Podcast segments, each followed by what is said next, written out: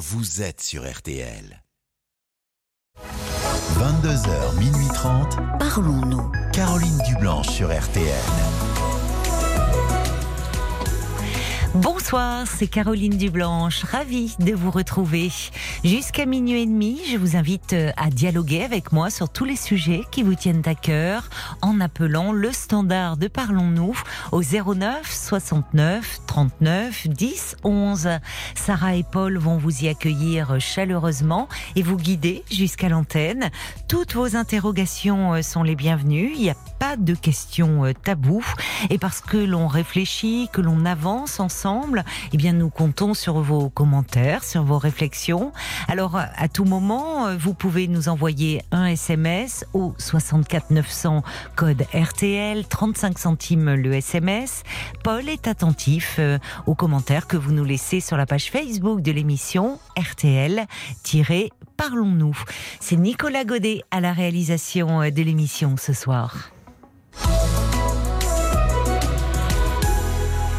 Bonsoir Steve.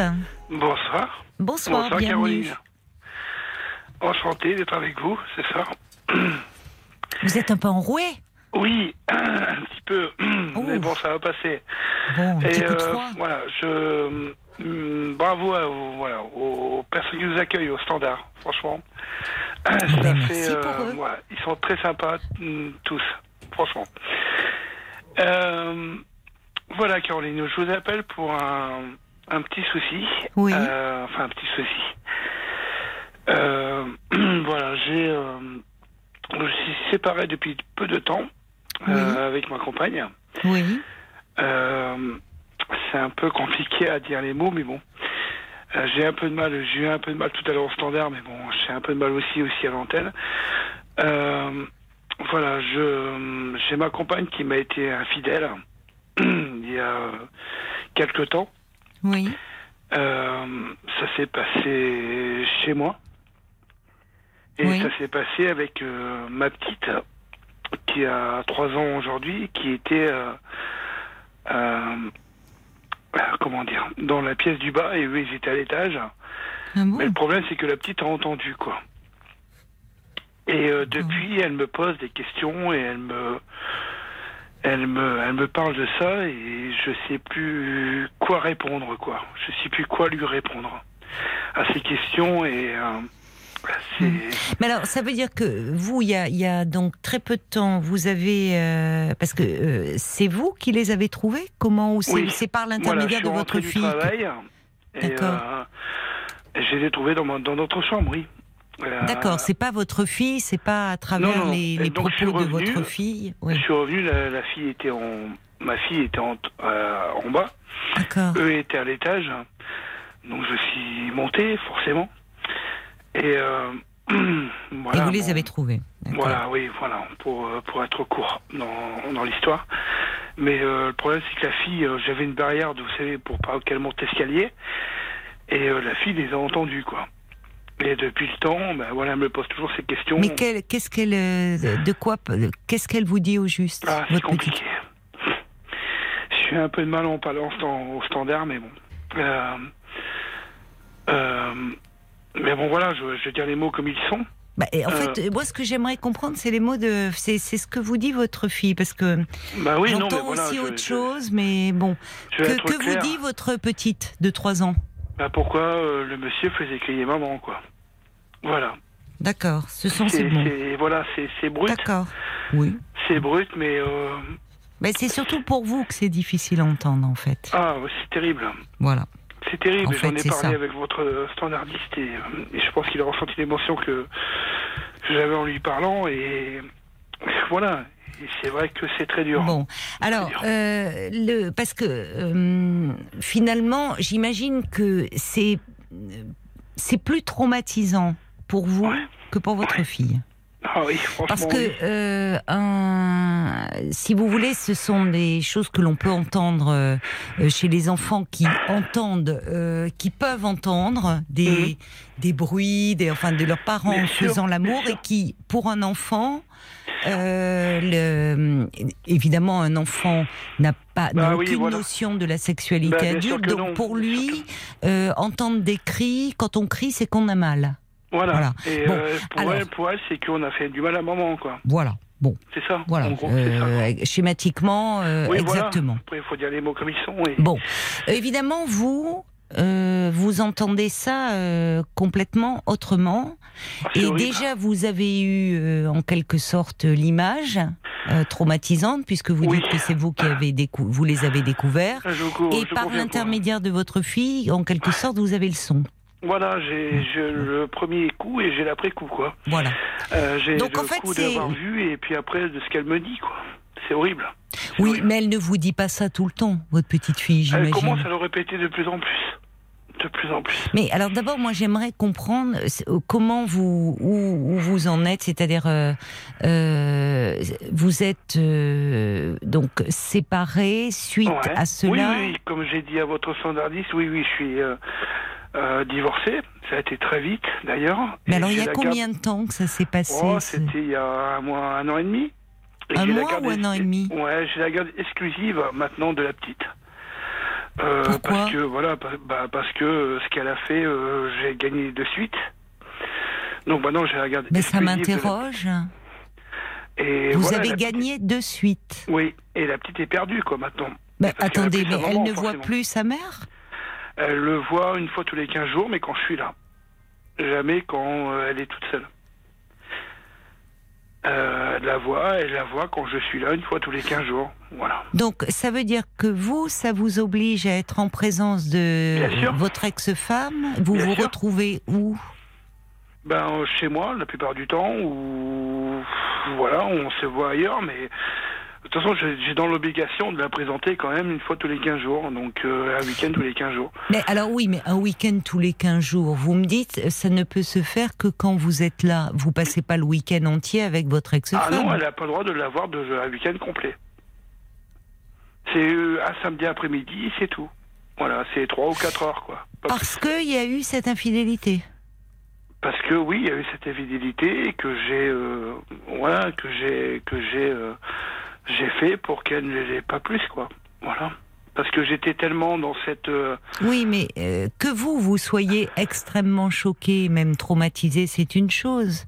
Mais que le juge, euh, en quelque sorte. Il a jugé comme ça. Il a jugé comme ça.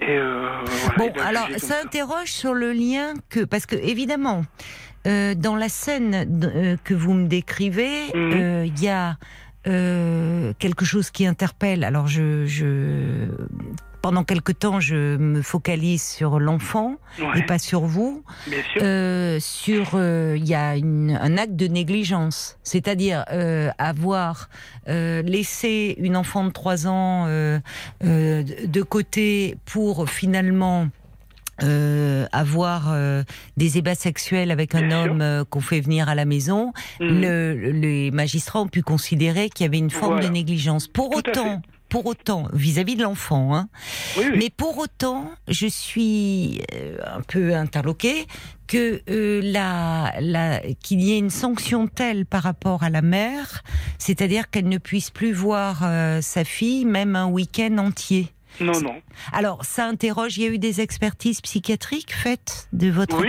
oui, de toute façon, j'ai fait pour que... Oui, mais dites-moi ce que vous avez fait. Moi, ça m'interroge. Eh ben, j'ai fait pour que qu'elle ne l'ait plus, euh, qu'elle ne l'ait plus un week-end complet, quoi. Voilà, j'ai tout fait pour.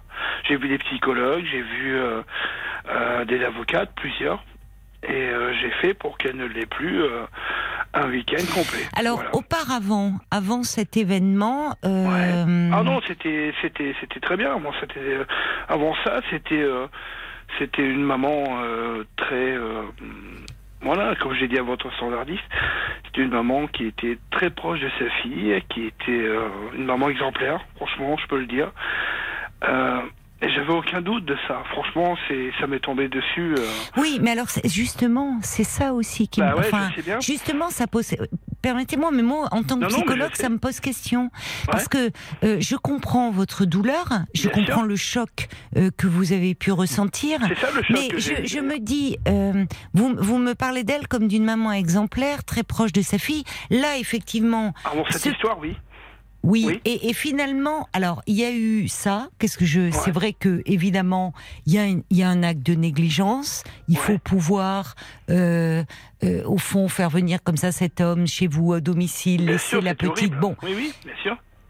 Bon, mais de là à, vous dites d'ailleurs, j'ai fait en sorte et vous avez été suivi, me dites-vous, par des magistrats, de, au fond, quand même couper cet enfant de sa mère en quelque sorte. Je sais bien Alors qu'avant, le lien, me, me dites-vous, était très bon.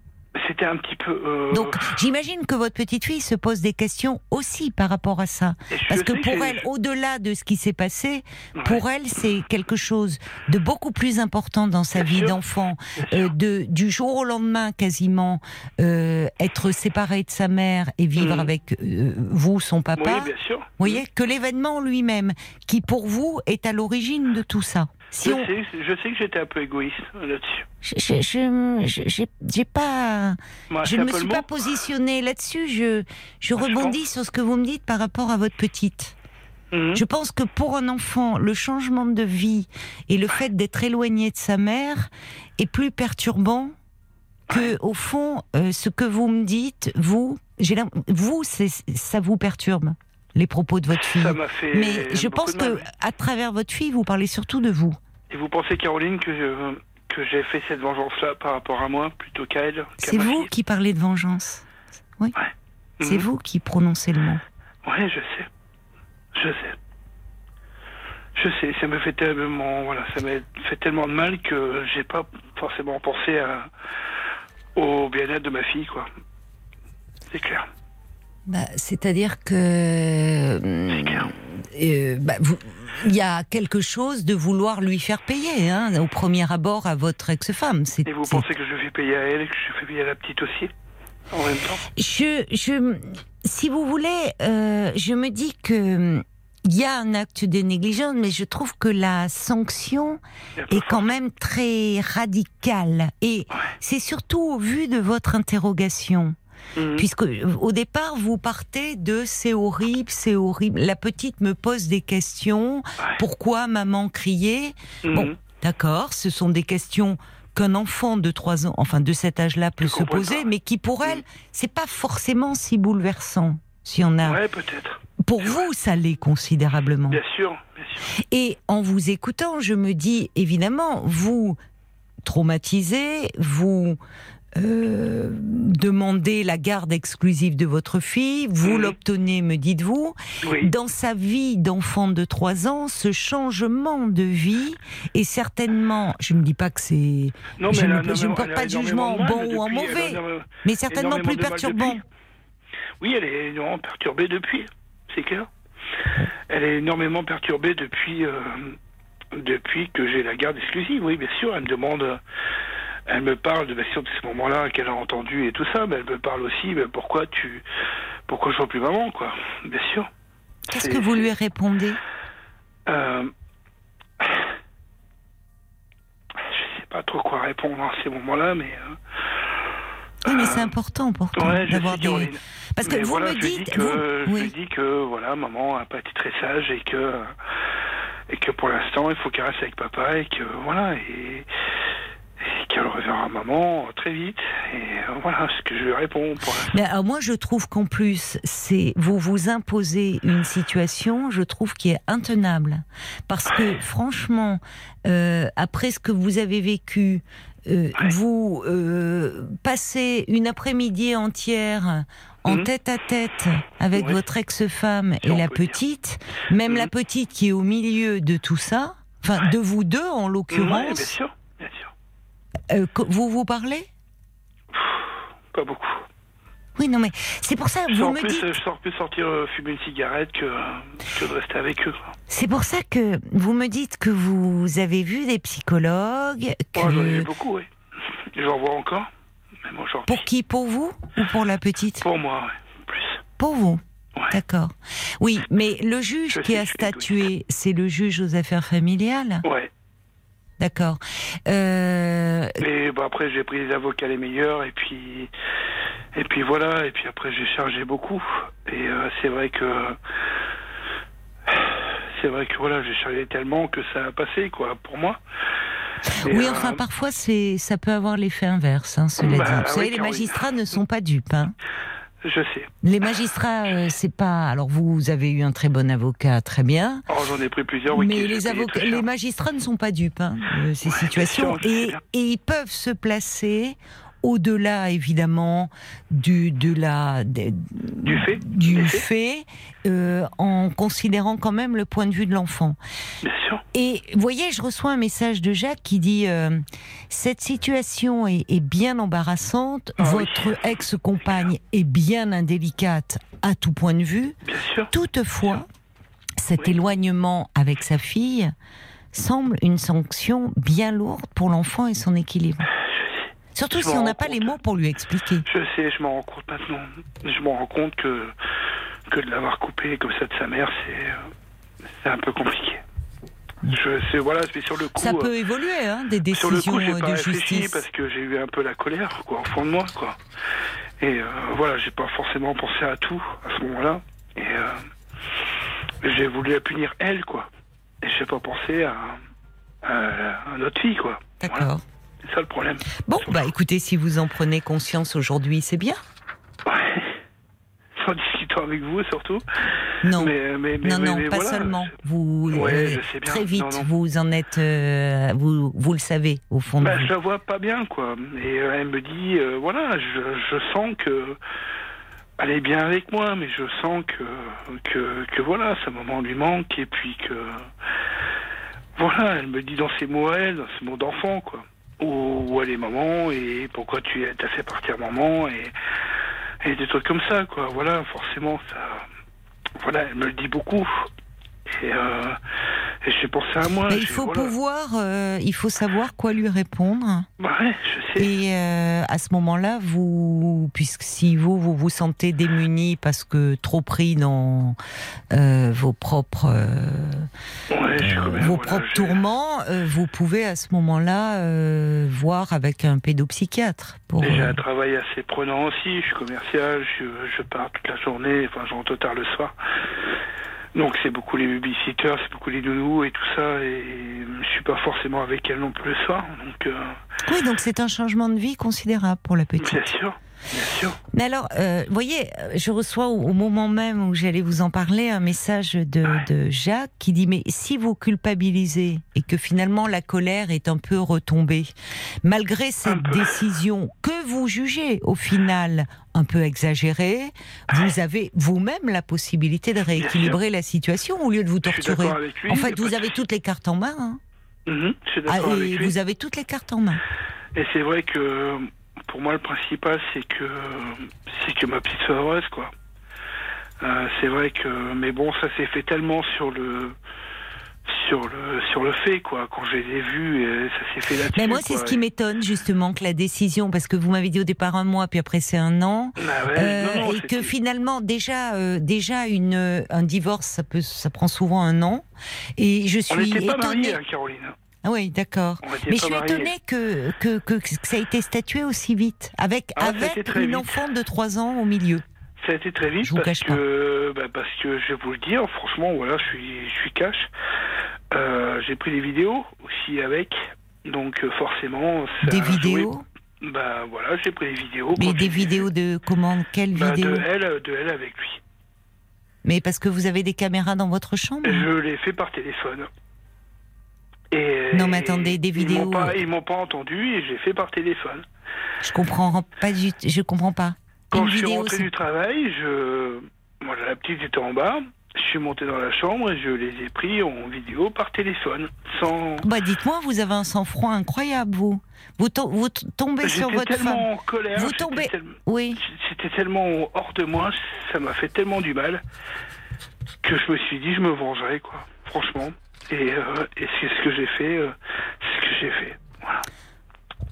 Oui, enfin, Et- ça c'est la première fois que j'entends euh, quelque Ah chose comme sais. ça d'un mari, on va dire marié. Vous n'êtes marié Oui, pas, qui rentre, qui trouve ans, sa hein. femme au lit avec un autre homme, qui sort son téléphone portable, qui filme les ébats. Donc ça veut dire qu'il continuait, vous vous filmez. J'avoue que j'ai du mal à Et suivre. je hein. l'ai fait et Oui, après je du mal à suivre. après je l'ai mis à la porte. Je Bah, je les ai mis à la porte. Bon, écoutez, je, j'ai un... c'est Après, assez. voilà, D'abord, de toute façon, vous savez, des... oui, non, non, Mais des vidéos, de toute façon, en fait, on les magistrats, ils n'utilisent pas hein, ce genre de choses.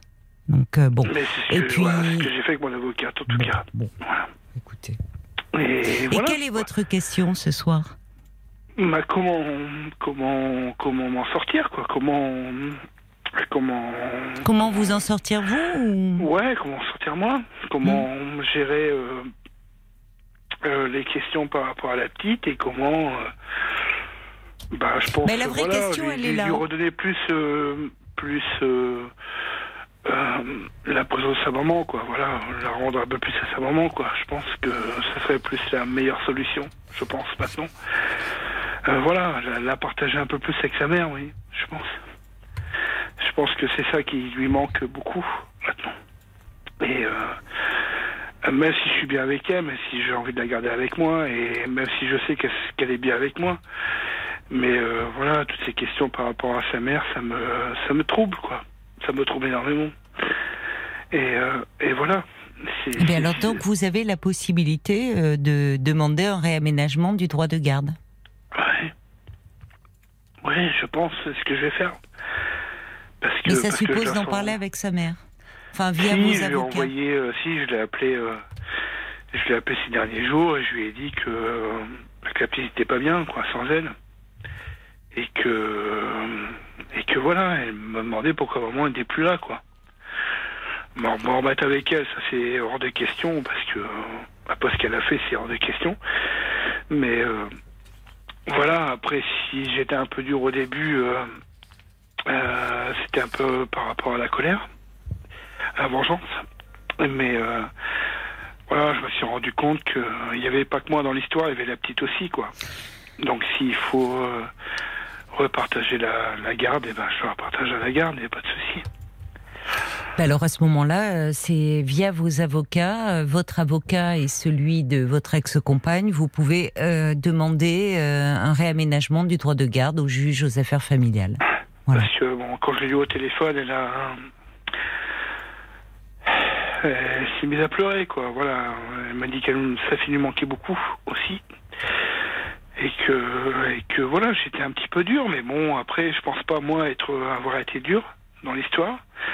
Parce que, bon, moi, c'est pas moi qui ai fait la faute. Non, mais il y a vous. Attendez, je suis désolée. Il y a vous et euh, il y a d'abord. On va pas y revenir, mais je vous dis, je Mhm. trouve ça très étrange de euh, quand on tombe sur une scène qui, pour tout un chacun, enfin, on a plutôt envie de d'avoir un réflexe. La colère ne fait pas. Là, c'est de la colère froide. Sortir son téléphone. Je doute en plus qu'ils aient continué leurs ébats en votre présence, où là, on se situe dans un tout autre registre. Il y a beaucoup de choses qui m'interrogent, hein, je vous avoue, hein, dans votre histoire. et, au euh, la fond, colère sur, est venue euh, après.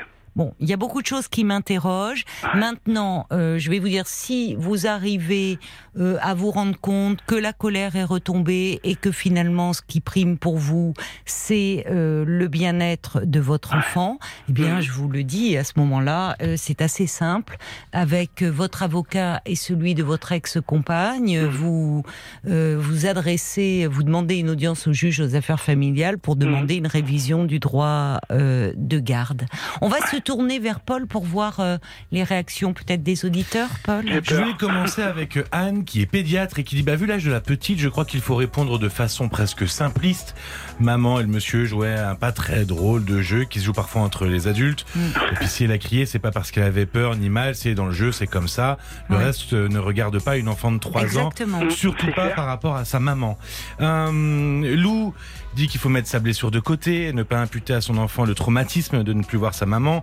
Euh, Il y a Moon aussi qui dit que ça doit être hyper difficile pour cette petite d'entendre dire que sa mère n'a pas été sage, que Oui. la punition, Oui. bah, finalement c'est elle, la petite, qui n'a plus le droit de voir sa mère. C'est elle qui est punie, oui. C'est affreux. C'est clair. Euh, oui, c'est très douloureux un adultère, mais la punition de tout infliger à cet enfant, c'est égoïste, malvenu. Faites bouger les choses, vous en avez le pouvoir.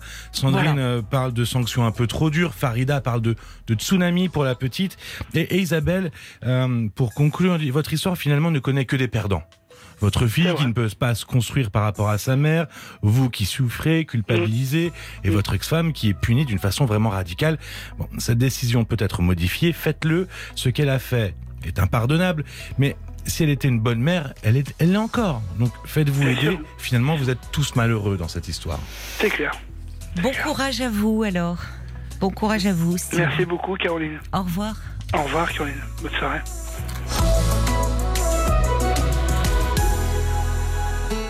Jusqu'à minuit 30, Parlons-nous.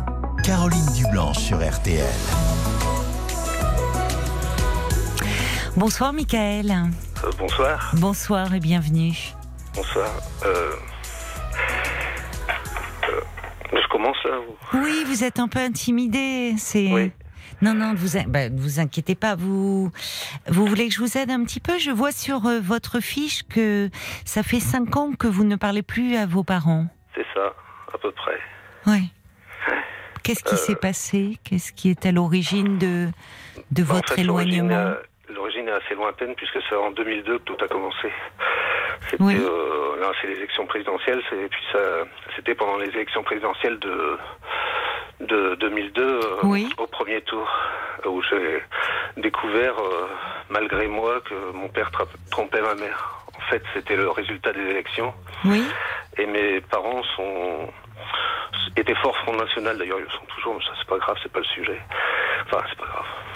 Euh, et je, je pensais euh, maladroitement que mon père avait reçu un message juste après le résultat et que c'était un, un de ses collègues qui venait soit le taquiner, soit, soit machin. Et puis, Ah du oui, j'ai- d'accord. J'ai regardé, euh, j'ai regardé le, le SMS et Oui. en fait c'était sa maîtresse.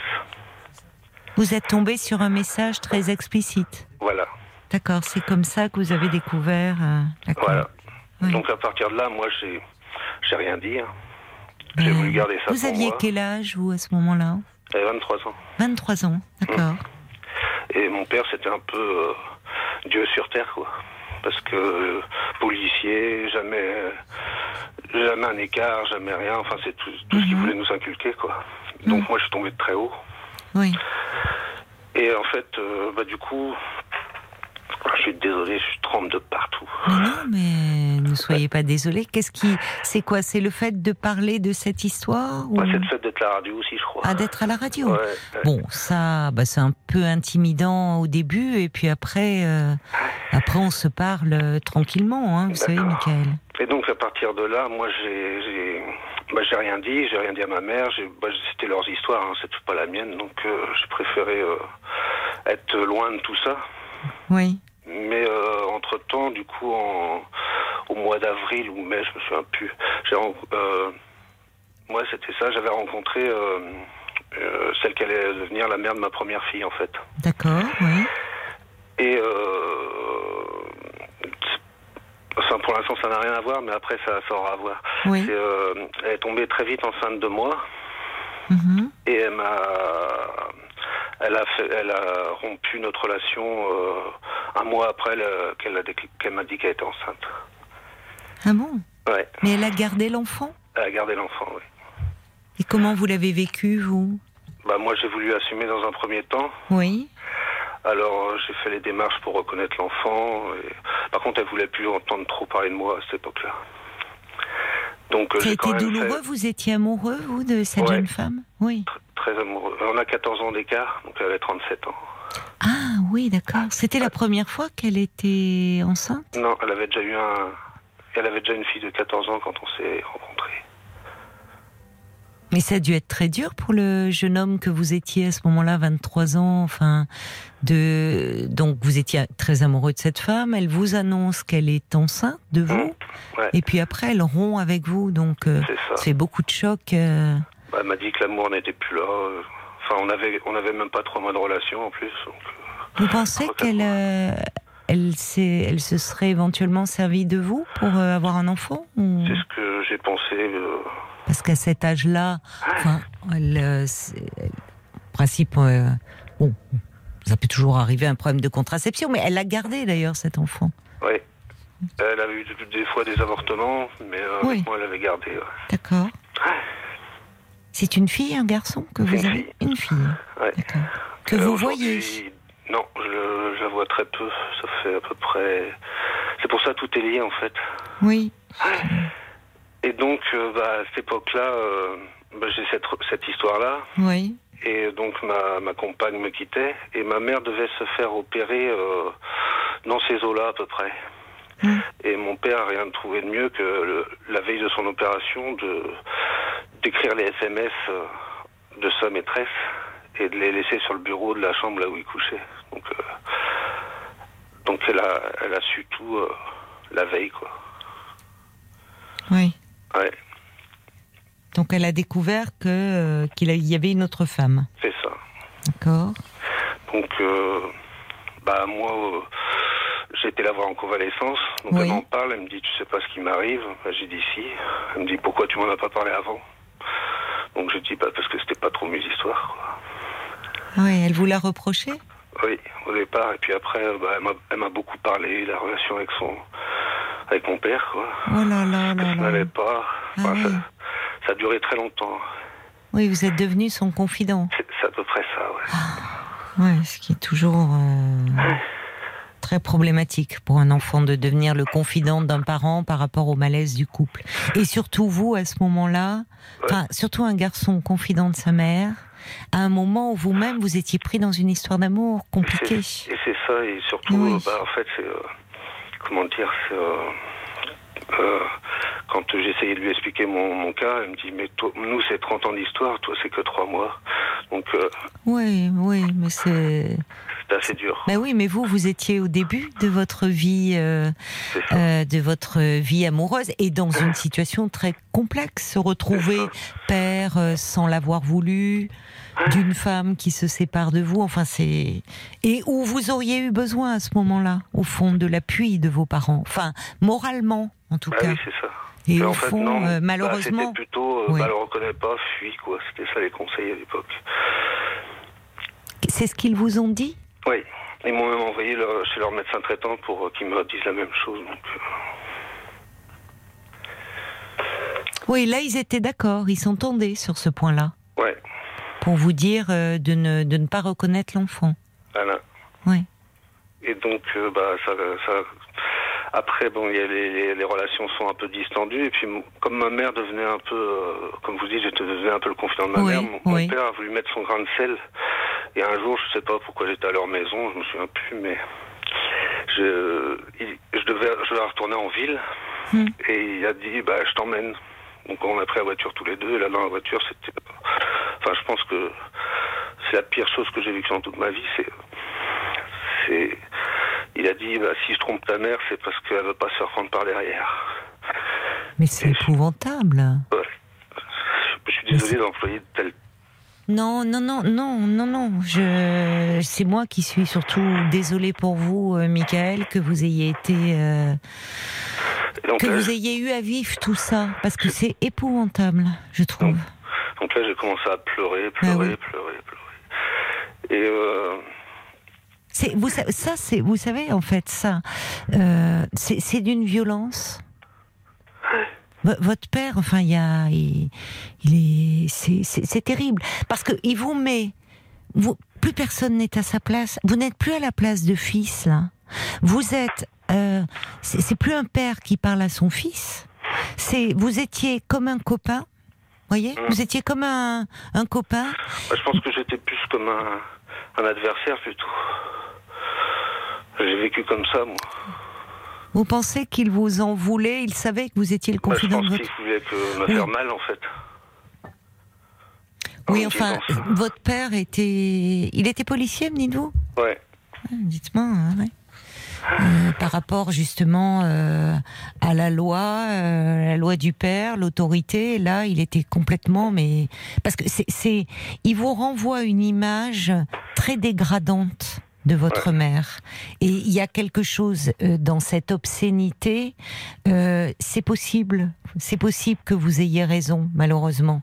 C'est-à-dire que au fond, en, dégradant, en cherchant à abîmer l'image de votre mère par ses paroles euh, obscènes, euh, il savait qu'il allait vous faire du mal. Mais enfin, euh, il est prêt. Vous voyez, c'est très destructeur. C'est-à-dire que là, en fait, il n'agit plus en père. Non. Et euh, ce, ce jour-là, Et quand vous vous êtes mis à pleurer, finalement, là, il n'a pas eu euh, au moins de, Bah, de la- se la reprendre, de dire La qu'est-ce qui. discussion c'est fini en fait. Et puis il m'a déposé et puis euh, et puis bah moi j'ai erré euh, jusqu'au soir quoi dans la ville et je savais plus où j'étais en fait. Ben, Il y a de quoi. Il y a de quoi ne plus savoir euh, où Et j'ai appelé mon frère au soir Hmm. et euh, bah, c'est la dernière fois que j'ai parlé avec mon frère. C'est euh, on ne s'est pas parlé en mal, mais il m'a dit de toute façon je le savais parce que moi je l'avais déjà vu euh, quand j'étais petit euh, aller avec Oui. d'autres femmes. Donc euh, en fait. euh, Oui, mais c'est allé crescendo. Déjà, bon, malheureusement, vous tombez euh, par hasard. Hein, vous dites c'était une soirée politique. Vous regardez sur le, le portable Après, de j'aurais pas dû, quoi. Mais Ah bon, non, mais- ah non, non, non, mais attendez.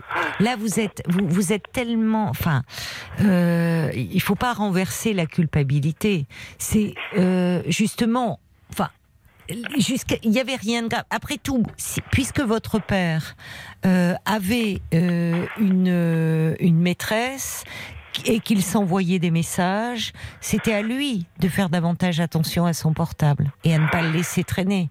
Là, un soir d'élection, et je comprends pourquoi vous resituez le cadre, euh, vous, vous regardez, des messages tombent, et là, évidemment, pour vous, euh, c'est bah, très bouleversant de découvrir cela, et, et vous êtes piégé parce que un enfant qui est comme ça mis dans l'intimité de ses parents, euh, s'il parle au parent qui est trompé, bah, il trahit celui qui est infidèle. Et effectivement, celui qui est trompé peut lui reprocher après, comme ça a été le cas au début de votre mère, de ne pas avoir parlé. Mais vous voyez, dans tous les cas, il y a trahison. Donc c'est vraiment le. Vous étiez pris dans un conflit de loyauté et, et vous vous en êtes sorti à votre façon en disant c'est pas mes affaires. Ce qui est vrai. Ça les regardait eux et leur couple. Mais là où je trouve la, la, ce- cette discussion dans la voiture, euh, il y a une maltraitance là de la part de votre père. Euh, du coup, euh, après, ma mère a décidé de pas divorcer, ils ont décidé de rester ensemble. Ah bah dites donc. Bah écoutez, voyez, c'est leur problème, hein, mais. Ouais. Bah, en fait, c'était plutôt financier. Ma mère me disait. Oui, bah écoutez, c'est leur problème. C'est leur, c'est leurs histoires. Mais en tout cas, vous, euh, vous dans tout ça, parce que au fond, vous qui étiez à ce moment-là dans cette histoire d'amour très compliquée, vous apprenez votre paternité. Donc vous, vous, vous leur, vous leur parlez quand même. C'est ça, vous leur. euh, Ouais, on a continué à se parler, mais même après, euh, euh, ma fille est née en mai, je les ai invités à venir à l'hôpital. Ma femme, enfin, ma, ma- mon, mon ancienne compagne m'a signifié l'accouchement, quoi. Et puis je, Quand même, J'étais ouais. à, j'étais à Paris et puis euh, je suis chauffeur routier en fait. Et, Oui, euh, oui. J'ai refusé de un chargement et puis je suis rentré directement en fait.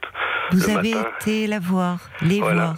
Et puis j'ai appelé mes parents sur le trajet. Oui. Et bon, ils m'attendaient devant l'hôpital, donc on a tous été. Il y avait mon frère, Ah oui. ma sœur, il y avait tout le monde en fait. Et euh, elle est née en mai. Oui. Et je- elle me disait, bah tu peux venir le samedi. Mais bon, le samedi, c'était à chaque fois, c'était à 14h, la petite dormait.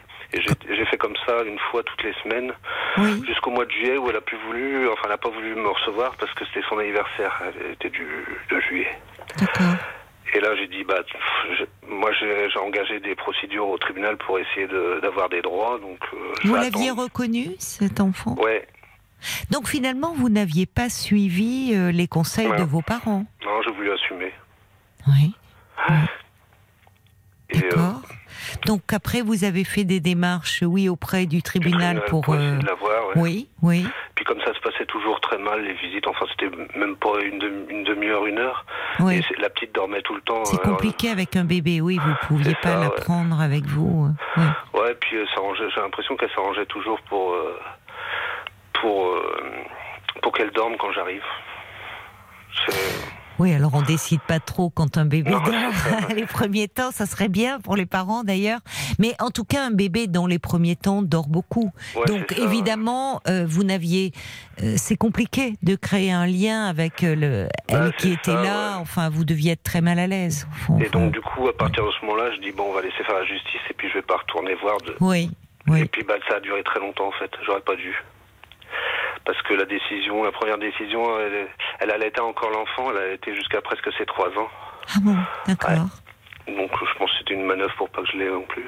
Et, euh, Et du coup, euh, comment dire, en 2004, j'ai eu un, euh, j'ai eu un- une ordonnance du tribunal qui me disait que je pouvais euh, la voir dans un point à rencontre. Oui, oui, d'accord. Oui, Donc, ça se fait, ça souvent. euh, ouais. Donc euh, il y avait des horaires et tout. Donc j'ai Oui. appelé le, le matin, j'ai appelé tout de suite le point rencontre, mais il n'y avait pas de place avant le mois de mars. Ah oui. Alors ce que j'ai fait, c'est passer toute la journée à boire. J'étais euh, pareil, triste, malheureux. Et c'était le 24 décembre. Et le Mm. soir, je devais aller manger chez mes parents euh, pour, euh, pour le Noël. Parce qu'ils m'invitaient encore. Oui. Et ma mère a dit, bah non, tu vois bien qu'il est, qu'il est pas dans son état normal, va le chercher. Non, non, il, a- il assume, il a qu'à venir. Et j'ai eu un accident sur la route.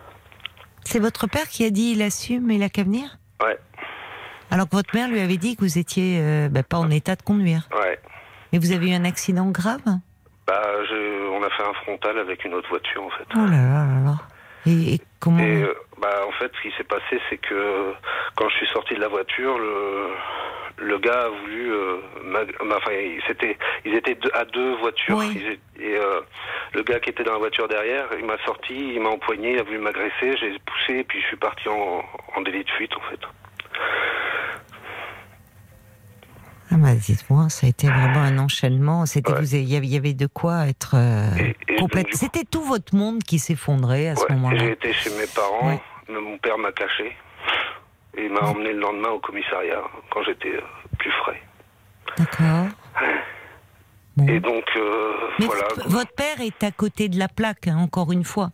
Parce que votre mère, là, avait eu un réflexe euh, bah, de, de parents responsables. Dire, il n'est pas en état, il, va, il, il est très alcoolisé, va le chercher. Et, en fait, dire, il assume, il avait beau jeu de vous dire ça, lui qui assumait rien. Bah, malheureusement, moi, j'ai gâché tout le repas et tout ça. Non, mais attendez. Bon, euh, et Michael, franchement, le repas, c'est pas, Bah non, c'est pas un problème. Qu'est- Qu'est-ce qui fait l'époque- d'ailleurs? Parce que euh, finalement, on est aujourd'hui 20 ans plus tard. Hein De- Bah, en fait, ce qui C'était il y a fait- 20 ans, ces faits là dont Ouais. vous me parlez. Ouais. Qu'est-ce qui fait qu'aujourd'hui, vous me vous m'appelez pour euh, euh, me Parce- parler de tout ça? Qu'est-ce qui fait que vous êtes replongé dans cette histoire passée là? Bah, parce qu'en fait, entre temps, bah, j'ai rencontré ma femme, qui est d'aujourd'hui. On a eu quatre enfants. D'accord.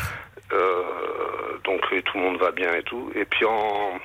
ma fille, en... ma première fille, Oui. en sixième, Oui. euh, n'entend- s'entendait pas du tout avec sa mère. Donc, sa mère l'avait placée en internat. D'accord. Et donc en cinquième, elle Oui. était venue, euh, bah, comme euh, je vous dis, un jour, mes parents l'ont amenée, et puis un jour ou deux, quoi. Et donc du coup, ma femme la voit pleurer. Elle dit, bah, pourquoi tu pleures? Bah, Elle dit, parce que je retourne à l'internat. Elle dit, bah, si tu veux, tu viens vivre chez nous. Et puis là, elle dit, bah oui. Et euh, on a appelé sa maman. Oui. Puis euh, au final, oui, euh, elle a voulu tout de suite. Bon, on s'est pas demandé pourquoi. Moi, j'étais content. Enfin, Oui. on, a, on a trouvé une école, on a trouvé tout. Bien, oui. oui. Très très vite parce que l'é- l'école prenait trois jours après en fait. Oui, en effet. Vous n'aviez pas beaucoup de temps pour vous retourner. C'est ça. Et ça s'est super bien passé pendant les trois premiers mois. D'accord. Et là, bah, je je me doutais qu'elle avait des problèmes, un petit peu de problèmes avec sa mère. Et euh, la première fois qu'elle est rentrée à- dans sa ville, parce qu'on a 250 km d'écart, Mhm. euh, elle, elle est on l'a mis dans le train, on est rentré en train, et puis sa mère m'appelle affolée. Oui. Euh, et elle s'était engueulée avec sa maman dans le train, Oui. en train de la, de la pour une histoire de, de vêtements. Elle voulait pas aller dans tel magasin, Bon. et pas dans un autre. Et puis elle avait traité, mais tu me prends pour qui? J'étais une congé du cerveau ou quoi Qu'elle dit à sa mère. Donc euh, moi, oui, mais enfin, comme peuvent être des Ouais, c'est ça, ouais. adolescents. euh, Mais là où ouais. j'ai mal géré, c'est que quand elle est rentrée après, euh, j'ai- je l'ai un peu grondée en fait. Et à partir de ce moment-là, elle a complètement changé. Elle est devenue, à l'école, elle est devenue un peu, un peu forte tête, quoi, on va dire. Oui, Beaucoup de bagarres, beaucoup de machins. oui. Et euh, à la à la maison, ça se passait plus bien du tout. Elle cassait beaucoup de choses. On est en train de rénover notre maison, donc euh, chaque fois, moi, ça me faisait mal, quoi. Parce Elle était un peu en souffrance à ce moment-là. C'est ça, ouais. Et puis bah du coup, euh, ben, il se passe une année très très difficile pour tout le monde. Ma femme qui l'avait accueilli et puis. Euh, oui, et oui, elle mettait un peu la discorde dans votre famille, mais peut-être parce que justement elle avait du mal à trouver sa place. Bon, d'accord. Ça criait beaucoup, enfin bref. Et puis, euh, bah, arrivé l'année de quatrième, le début d'année de quatrième. Oui. Euh, juste avant les vacances à Toussaint, j'entends ma fille qui parle de de mort vraiment atroce à un copain dans la voiture. On était en train de les amener au judo. Puis je dis, mais qu'est-ce que tu racontes là Mais de mort de qui? Bah, des, des, elle racontait comment les gens pouvaient mourir. D'accord. Mais c'était des trucs, euh, couper la tête. Oui, mais bon, comme euh, ah, aussi. Et je dis, mais de, où tu sors ça? Et puis elle me dit, bah, c'est euh, c'est ma, ma soeur qui, qui, qui les a écrits. Sa sœur qui les a écrits. Bah oui, c'est dans sa, sa table de chevet. C'est des nouvelles C'est quoi ça Non, c'était des... une petite liste avec des phrases. D'accord. Euh, mais vraiment des trucs. Euh, puis il y avait même des trucs. Euh, on peut mourir en se faisant violer dans des tournantes, en attrapant le sida. Enfin, des, des, trucs vraiment. Bon. Et elle racontait tout ça à sa sœur. Et moi, mm. j'ai pris peur à un moment donné, ma femme qui devenait un peu. pas agressive, mais un peu à bout. Bon, enfin, c'était compliqué, cette jeune fille qui était un peu dans la provocation. Euh, Donc, euh, bah, on a dit à sa maman, bah, c'est mieux que tu la récupères à ta maison, quoi, parce que là, ah. tout le monde. Alors, du coup, euh, elle est restée. avec sa maman. Et aujourd'hui, vous en êtes où? Parce que là, elle était donc en quatrième. Aujourd'hui, elle a 20 ans, si je fais le calcul. 19 ans, mmh. d'accord. Quels sont vos rapports avec elle? Bah, Très distendus, parce qu'elle est revenue, en, en fait, entre-temps. Et et elle avait volé un portable euh, à son, dans son collège où elle était et elle l'avait cassé.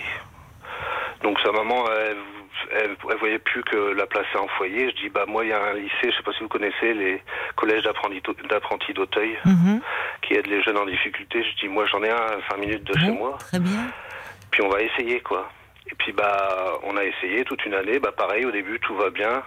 Puis au bout de mais même il, se demandait mais pourquoi vous nous l'amenez euh, Qu'est-ce qui se passe Parce que oui, elle avait besoin d'un cadre au fond.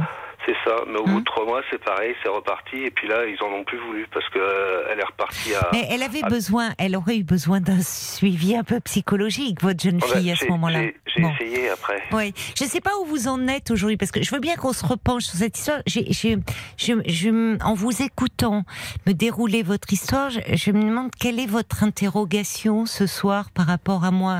Comment bah, puis-je vous aider en fait? En fait, ça revient tout le temps, tout le temps, tout le temps. Qu'est-ce qui revient?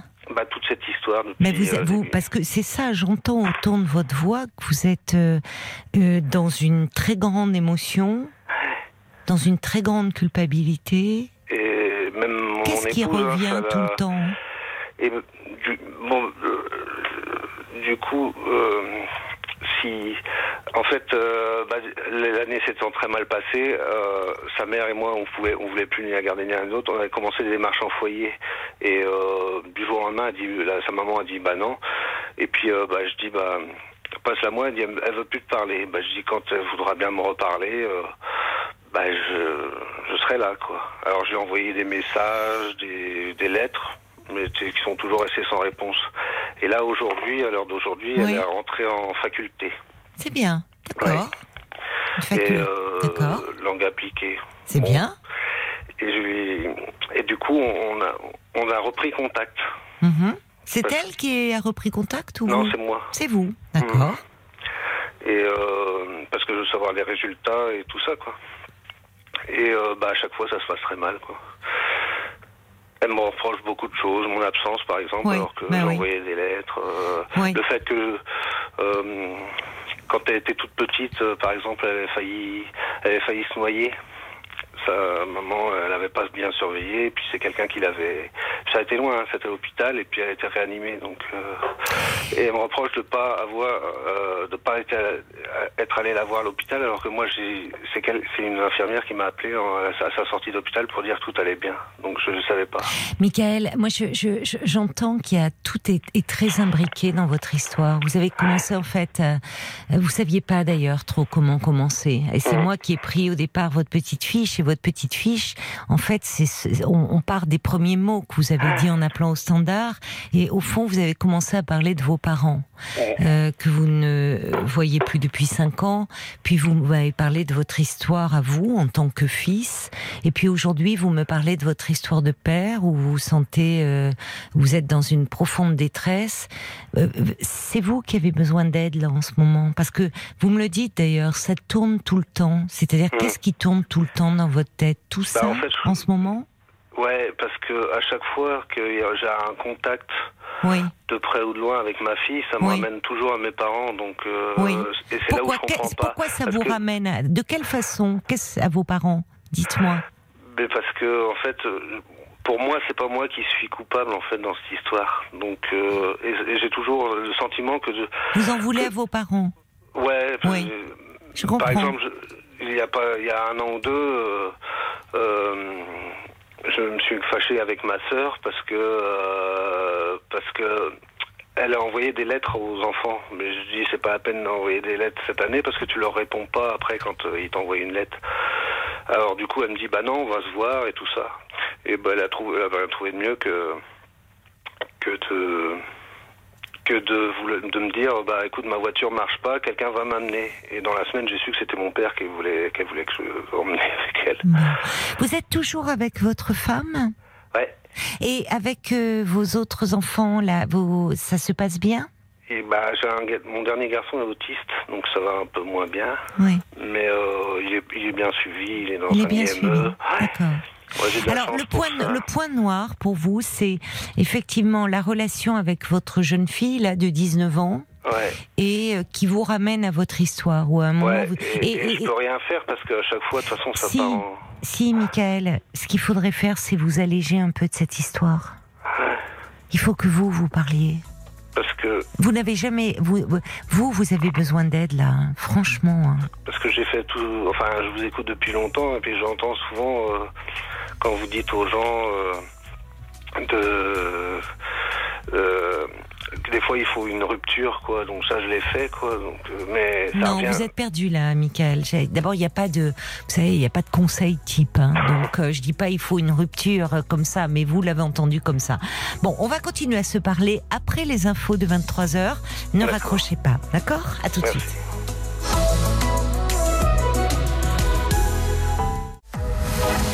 22h, minuit 30. Parlons-nous. Caroline Dublanche sur RTN.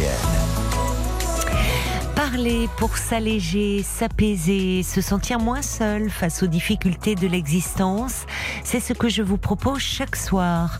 L'antenne de RTL est à vous, vous êtes au cœur de ce rendez-vous euh, nocturne. Vous partagez avec nous vos joies et vos peines. Et pour me parler, je vous invite à appeler au prix d'un appel local le 09 69 39 10 11. C'est le standard de Parlons-nous. Et si un témoignage fait écho à votre histoire, si vous voulez partager votre vécu avec nous, témoigner de votre soutien, à tout moment, vous pouvez euh, réagir par SMS. Vous tapez les trois lettres RTL, puis votre message, et vous l'envoyez au 64 900. 35 centimes euh, par euh, SMS.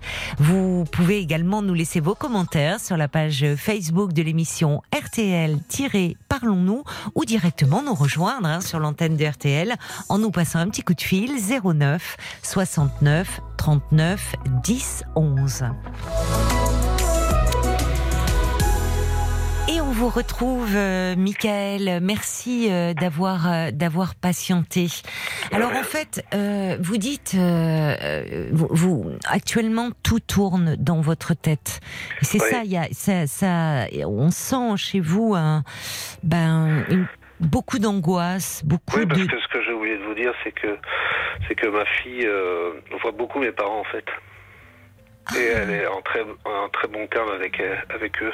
Ah oui, c'est difficile pour vous Ouais. ça. Et Ouais. donc j'ai essayé de lui expliquer un peu ce qui s'était passé et, et je pense qu'elle n'a pas du tout accepté.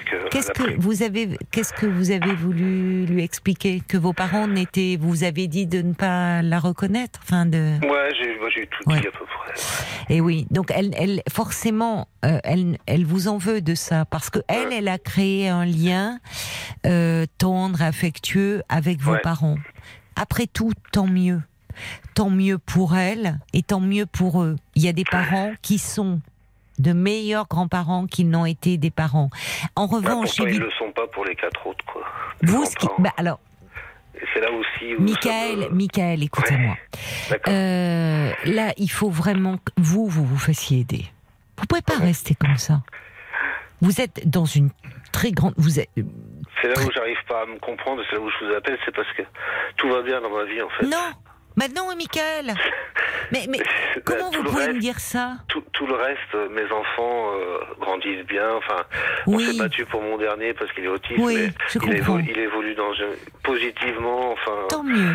la, la maison, c'est, enfin, on l'a rénovée. Oui. euh, on a des boulots alors bien. que tout le monde n'en a pas. On a un style, on a un mode, enfin, un niveau de vie qui est pas très haut, mais qui est pas bas non Eh plus. oui. Donc, Mais vous savez, Michael, on peut avoir euh, un Donc, je suis- couple, je des enfants, une belle maison, un bon travail, Ouais. de bons revenus et être très malheureux. Parce que vous êtes très malheureux. Parce que je vais vous dire une chose. En fait, c'est déjà en tant que fils, il y a quelque chose euh, d'un d'une d'une colère au fond qui ne peut pas s'exprimer et que vous, vous vivez comme une injustice de voir que aujourd'hui euh, vous qui euh, être à distance de, de votre fille aînée, vos parents, eux, ont construit un lien. Alors que si on les avait écoutés au départ, si vous les aviez écoutés, bah, euh, vous auriez, vous seriez parti en courant. Tout ça a été très compliqué. Mais quand je vous écoute, c'est, il y a un fils qui est en souffrance et un père aussi. Parce que au fond, il y a des choses qui restent à régler avec votre père. Vous voyez? Et mais pour Quel- jamais être réglé, quoi. Mais si, en fait, si, ne dites pas ça, Michael, parce que justement, en parlant de cette souffrance, en ne la minimisant pas, Ah oui, je croyais que vous parliez avec lui entre nous. non, il faut que vous, vous parliez. Hmm. Vous êtes écrasé là, littéralement. Donc vous n'arrivez pas à prendre votre place de père. Et on le voit bien, puisqu'au fond, quand votre, c'est tellement insupportable pour vous euh, ce lien entre vos parents et votre fille que bah, qu'est-ce que vous allez lui dire? Mais tu sais, au fond, ce sont pas de, ils sont pas, ce sont pas de bons parents. Ils n'ont pas été de bons parents avec euh, avec moi. Et c'est vrai pour vous, oui.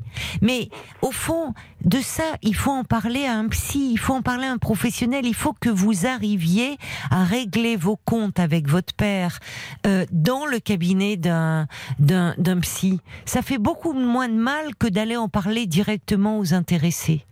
Parce qu'il faut déjà que cette souffrance-là, elle soit entendue. Et quand votre souffrance de fils, elle sera entendue, vous allez pouvoir prendre votre place de père. Parce que là, en fait, il y a, y a un tel passif avec votre père, et à juste titre, parce que c'est compliqué votre histoire. Vous êtes devenu père de cet enfant sans l'avoir voulu. Et pour autant, du haut de vos 23 ans, et contre l'avis de vos parents, vous avez assumé, comme vous dites, et vous avez voulu être un père pour euh, cet enfant. Alors qu'à ce moment-là, votre propre cellule familiale, vos parents, tout est en train d'exploser sous vos yeux. Et puis vous voyez, on vous a impliqué d'un côté votre mère en vous faisant des confidences qui n'avaient pas lieu d'être sur la relation qu'elle avait avec votre père, votre père de façon euh, euh, comment dire ignoble euh, par des propos extrêmement obscènes vis-à-vis de votre mère. Bref, ils vous ont pris à témoin de leur relation de couple et vous voyez au final, ils sont toujours ensemble. Donc, et au fond, il n'y a aucune remise en question par rapport au fait que vous, vous n'étiez pas à ce moment-là à votre place de fils. Et aujourd'hui, vous courez toujours après cette place, au fond, de fils. Alors, avec vos autres enfants, et c'est formidable, vous pouvez vous appuyer sur votre épouse qui est auprès de vous, sur cette famille que vous avez construite. Et là, et là, euh, Michael, vous avez su être un père. Vous vous êtes même battu pour ce dernier qui a euh, des troubles autistiques. Là, vous savez bien être un père. Et forcément, dans ce, dans ce lien avec votre fille, vous êtes peut-être tombé sur une femme qui vous a un peu utilisé et qui a, vous, qui a vu en vous plus un géniteur qu'un père. Ben, Et dit. à ce moment-là, vous, en tant que fils, euh, vous, vous- donc vous aviez été mis sur la touche par la mère de votre fille. Et à ce moment-là, votre père, il vous parlait pas comme un père à son fils, il vous parlait comme à un ami et de façon euh, comment dire, je, dégueulasse, pardonnez-moi, mais il n'y a pas d'autre mot, de votre mère. Donc tout ça, dans votre tête, c'est tout est imbriqué, c'est-à-dire que tout est mêlé, la relation à vos parents, la relation avec votre fille, et justement le fait d'en parler avec un professionnel, en vous donnant le temps de, de finalement un peu être moins euh, impacté, moins touché, moins dans l'émotion. Vous avez vu quand on a commencé à se parler, vous me dites je sais pas, je, je votre émotion est la fleur de peau.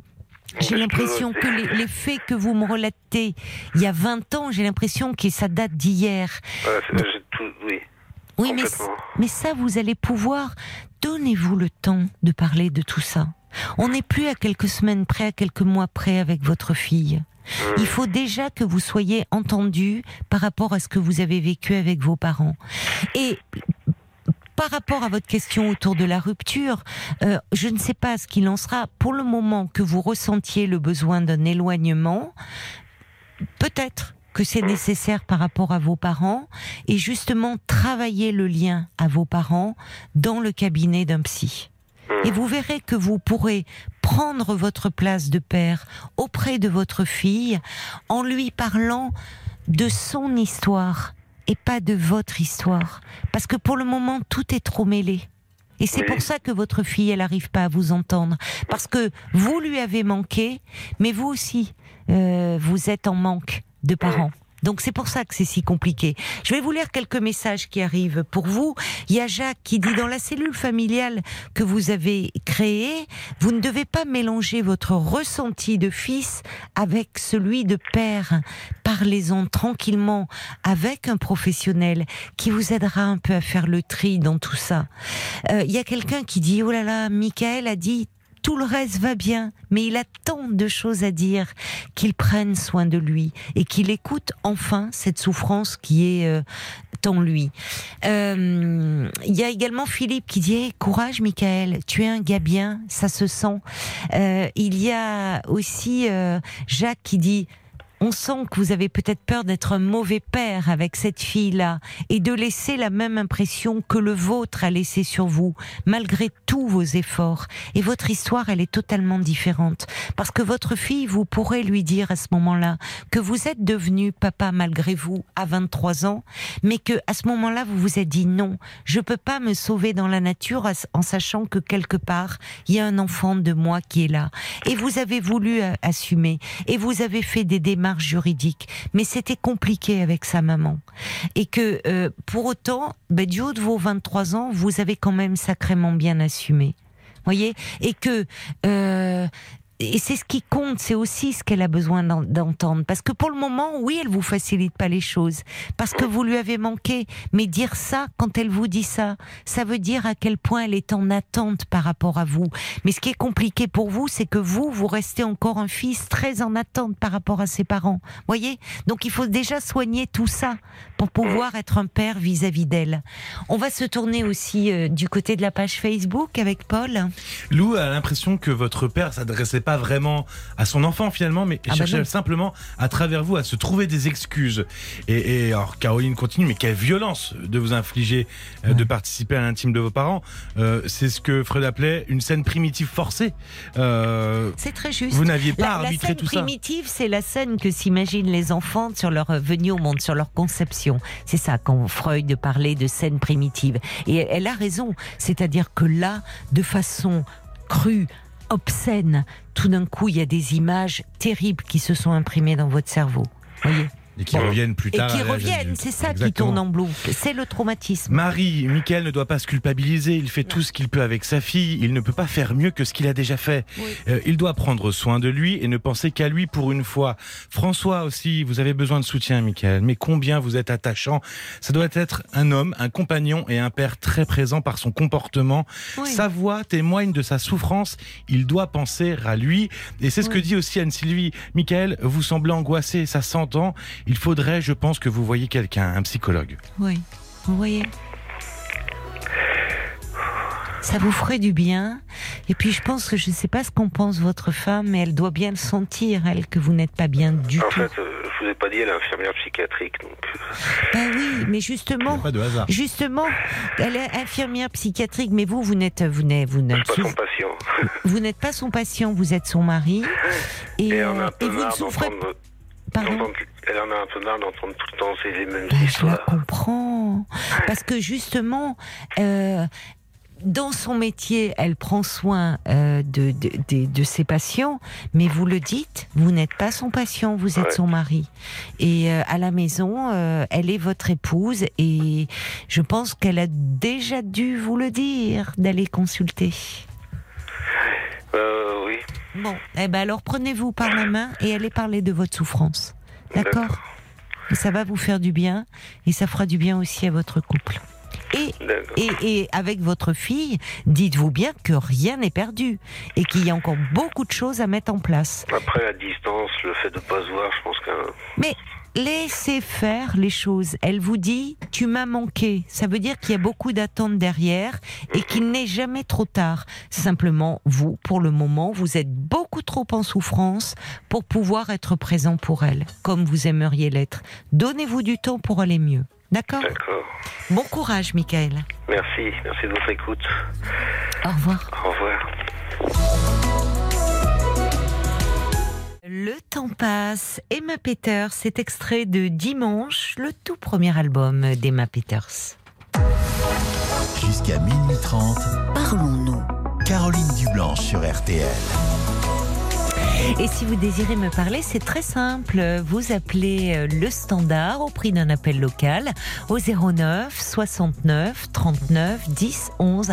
Et vous pouvez aussi hein, à tout moment pendant l'émission euh, appeler euh, ce numéro si vous souhaitez entrer en contact avec un auditeur qui témoigne, lui témoigner peut-être vous de votre soutien, partager votre histoire avec nous. Vous êtes les bienvenus 09 69 39 10 11. Bonsoir Nathalie. Bonsoir Caroline. Bonsoir, euh, ravie de vous accueillir. Ah moi ça me fait ça me fait vraiment très drôle et ça me fait énormément plaisir Ah de bon vous avoir. Ah ben c'est chouette alors, tant mieux. C'est Michael, vous, qui vous a donné envie de d'appeler, c'est ça? Ah, Mi- Michael m'a m'a remise dans les conditions dans lesquelles j'étais euh, il y a, euh, on va dire, euh, pratiquement 30 ans de ça. Ah oui. Ah oui. Oui, c'est quelque chose de, de très douloureux qui, qui vit encore, hein, parce que c'est pas Oui. au passé, hein, c'est On encore voit. au présent. Oui, oui, oui, oui, on l'entendait. Et, et, et- et je, je ne sais pas vraiment si euh, on s'en remet finalement. On, on grandit, on Mm. vieillit, Hmm. mais on n'oublie pas. C'est vrai, c'est juste ce que vous dites. Ouais. Ouais. C'est compliqué Ouais, parfois pas. la famille, hein. c'est lourd parfois. On, on pleure, on pleure. on pleure beaucoup. Ah non, on va pas pleurer, hein, Nathalie. Ah pas non, ce non, soir. non, non, mais, Non, euh, mais euh, on sentait à quel point il y avait, euh, il y avait, euh, il y avait du, il y avait du chagrin euh, chez, oui, chez Michael, Michael. Oui, il y avait beaucoup de, il y avait beaucoup de chagrin. parce Et- que c'est lourd. Mais C'est oui, c'est très lourd. Il y a eu un, oui, oui, c'est très lourd. Et alors, comment, euh, en quoi ça vous a ramené 30 ans en arrière, vous, Nathalie? Alors, euh, moi, vous savez, euh, je vais vous dire, je, je- je suis issue de, de parents commerçants. Oui, Et, et donc le travail, ça a été le maître mot de toute ma vie. oui, C'est-à-dire que on travaille pour la famille, oui, on construit la famille. oui, À toute petite, j'ai été mise euh, chez ma grand-mère euh, de l'âge de 4 ans jusqu'à l'âge de 9 ans. Donc euh, oui. c'est très dur parce que c'est un âge où l'enfant se construit Mais oui. Euh, où l'enfant a besoin de son papa et de sa maman. Donc les excuses, c'était papa et maman travaillent. Oui, ils travaillaient ensemble alors dans. Oui, ils travaillaient Oui. ensemble. Donc euh, des fois le samedi, ils venaient me voir, ils venaient nous chercher. Ah oui, parce que vous n'étiez pas seulement la journée chez votre grand-mère, c'était. On était toute la semaine en fait, Ah, mais oui. de temps en temps, euh, mon père venait nous prendre chez ma grand-mère, Oui. mon frère et moi, et nous emmener au magasin. Alors, euh, vous savez, on étiquetait euh, les produits, puis euh, à 7 ans, j'étais derrière euh, la caisse hein, en train C'est déjà vrai d'encaisser. Ah oui, Ouais, vous, ouais. les petites, parfois on joue avec la, la caisse. Vous, c'était vraiment vrai. Il y avait des vraies Ah ben, pièces de monnaie. Qu'est-ce ah, qu'ils moi- tenaient comme commerce, vos parents? Ah, c'était un libre service. Oui. C'était un libre service. Mais c'est quoi un libre service euh, en fait? Oui, ben libre service, c'est en fait ben, où vous trouvez une alimentation générale. Ah ben c'est une épicerie. Oui, voilà, oui. Ben, euh, non mais euh, c'est oui c'est ça. Enfin, on disait épicerie. Ça existe toujours les épiceries. Oui, oui, oui. Et ben voilà, c'était. Mais c'est parce que vous vivez vous vivez au Canada aujourd'hui?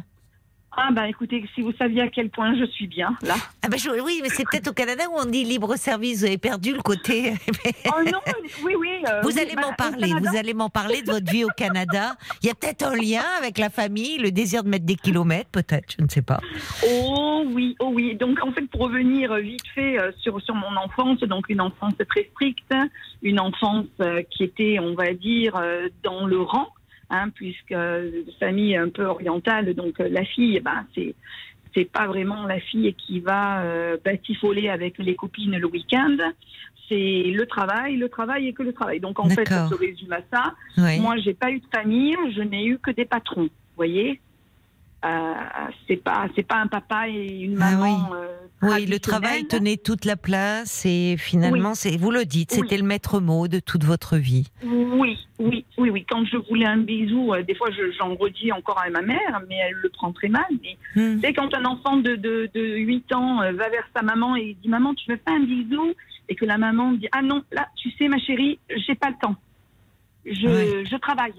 Donc Ouais. euh, il y a eu beaucoup de. En fait, je me suis construite toute seule, hein, comme une grande. Ben oui, un peu. Ah. Et avec votre grand-mère, ça se passait bien? Elle était tendre, elle, elle était. Ma grand-mère, vous savez, ma grand-mère, euh, chez les Orientaux, c'est le garçon, c'est pas la fille. Euh, le- Oh, vous savez, parfois, il n'y a pas que avant. chez les orientaux. Hein. Vous savez. Non, non, mais il y a encore des familles où, malheureusement, oui, un garçon, euh, c'est plus valorisé qu'une fille. Vraiment. Oui, C'est le, le système patriarcal hein, qui veut ça, un peu. Bah, c'est une horreur.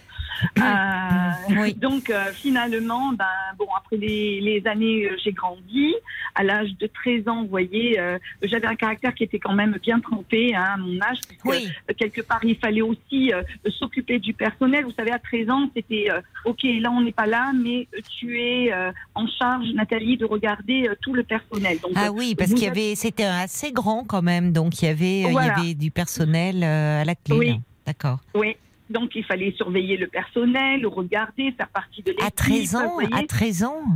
13 ans. Ça oui, doit pas être 13 ans. simple quand on est une jeune fille de 13 ans de devoir surveiller les employés des parents. Eh ben, vous savez, il y a des étapes qui me manquent. hein. Il y a beaucoup d'étapes qui m'ont manqué. Hein. Moi, moi, j'ai pas je- la puberté. Je ne sais pas ce que c'est. Hein. Moi, je, je, Vous n'avez pas toujours ce pas connu la puberté, Nathalie euh Non, mais ben, depuis, euh, depuis, depuis, j'ai fait Bon, en sorte de la Ce n'est connaître. pas hein. ça, Nathalie. Hein voilà. Non, ce n'est pas simple. Mais, mais pour- tout ça pour vous dire que, en fait, mon père, dans l'histoire, euh, vous savez, à 13 ans, on s'affirme en principe. Ben Mon père m'a enlevé Nathalie et me l'a remplacée par Louise. C'est-à-dire, quand je, disais, papa, pas. je peux aller. Ben, quand je lui disais, papa, est-ce que je peux aller euh, chez ma copine? Oui. ben, Il me disait, euh, Louise, euh, si tu veux, tu es une fille libre. Tu fais ce que tu veux. Mais pourquoi Tu il vous appelait que- par un autre prénom? Ah ben écoutez, vous savez ce que c'est? Moi, je l'ai, vous savez, j'ai fait ma propre thérapie, j'ai essayé de comprendre un petit peu, parce qu'en fait, j'avais un caractère qui était très, j'étais vraiment en de- au devant de la scène quelque part. J'étais pas soustraite comme ma mère, euh, j'étais vraiment devant. Et Oui, donc, mais quel rapport? caractère- pourquoi, pourquoi il ne vous appelait pas? C'est votre second Parce prénom? essayait de m'écraser en fait. Oui, mais je Il vois. Alors, alors pour vous, ça, pour vous, c'est clair comme de l'eau de roche. J'avoue que pour moi, je ne comprends pas quand vous lui. Pourquoi il vous appelait d'un autre prénom que le vôtre C'est qui, Ben, Louise? Je pense qu'il essayait de m'humilier tout simplement face aux gens, tout simplement. En fait écraser. Mais c'était une de ses employées qui s'appelait Louise? Non, pas du tout. Non, vous savez, c'était un peu. euh, euh, c'était l'époque, en fait. euh, comment je pourrais dire Linda de Souza, vous voyez. Là, c'était Louise. La valise en carton? femme- Voilà, voilà, c'est ça, exactement. D'abord, j'ai grandi que comme ça, puisque c'était toujours, si tu n'es pas contente, tu prends ta valise, le, pas la valise, le carton d'œuf, et euh, tu t'en vas. Mais bon, c'est pas grave. Euh, ça m'a beaucoup marqué, ça aussi. Ça a beaucoup marqué euh, mon enfance. Donc finalement, vous êtes partie Loin. Je suis partie. J'ai, oh, mais avant de partir, j'ai fait des tentatives de, de, de, suicide. Hein. Je, j'en suis tout à fait consciente. Je, ça a été très dur pour moi, vous savez, très très dur. Même encore d'en parler, vous voyez, j'ai c'est, je sais pas, c'est de la tristesse et de la colère à la même, en même temps. Vous voyez, c'est, c'est, encore fragile, c'est là. oui, je, suis partie, oui, j'ai, pris. Euh, Mais quel lien vous faites finalement? Parce que avec l'histoire de Michael, vous dites, vous avez l'impression, oh oui. c'est ça. Pour le moment, j'avoue que je ne vois pas le lien, moi. Mais vous. Parce que tout simplement, ben, il a, il a trompé, euh, il, nous a trompé, euh, ma mère et moi, avec des vendeuses. Euh, des vendeuses, il fait qu'une fois. Mais euh, ah, il avait des relations avec les vendeuses. Ah oui.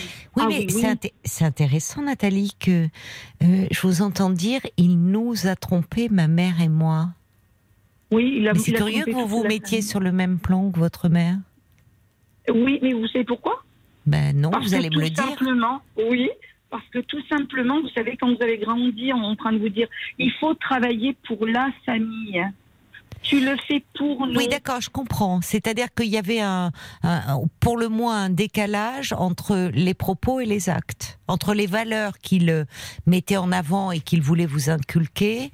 On travaille beaucoup, mais c'est pour la famille, c'est pour construire, et qu'en fait la famille, au fond, il se servait sur le lieu de travail. Le lieu de travail, c'était aussi euh, euh, les, apprentis, les vendeuses. C'était un peu le droit de cuissage, quoi. C'est ça. Hmm. Oui, d'accord, je comprends. D'accord, là je comprends mieux. Euh, c'est-à-dire qu'il a, il a, il a trompé votre mère euh, en tant qu'épouse, en tant que femme, et vous, euh, en tant que fille, dans les valeurs qu'il voulait transmettre et qu'au fond il ne, il ne respectait pas. Absolument pas. Oui, d'accord, je comprends. C'est pour ça que ça c'est terrible. C'est vrai que pour les enfants, la, enfin, il faut partir de soi-même. Les, enfants et particulièrement les adolescents perçoivent très vite les invraisemblances entre euh, ben, le discours et les actes. Ça pardonne pas ça pour un ado. Non. Mais vous savez, il faut se remettre aussi 30 ans auparavant on n'a pas le droit de dire euh, qu'est-ce qui se passe. Ou euh, et bon.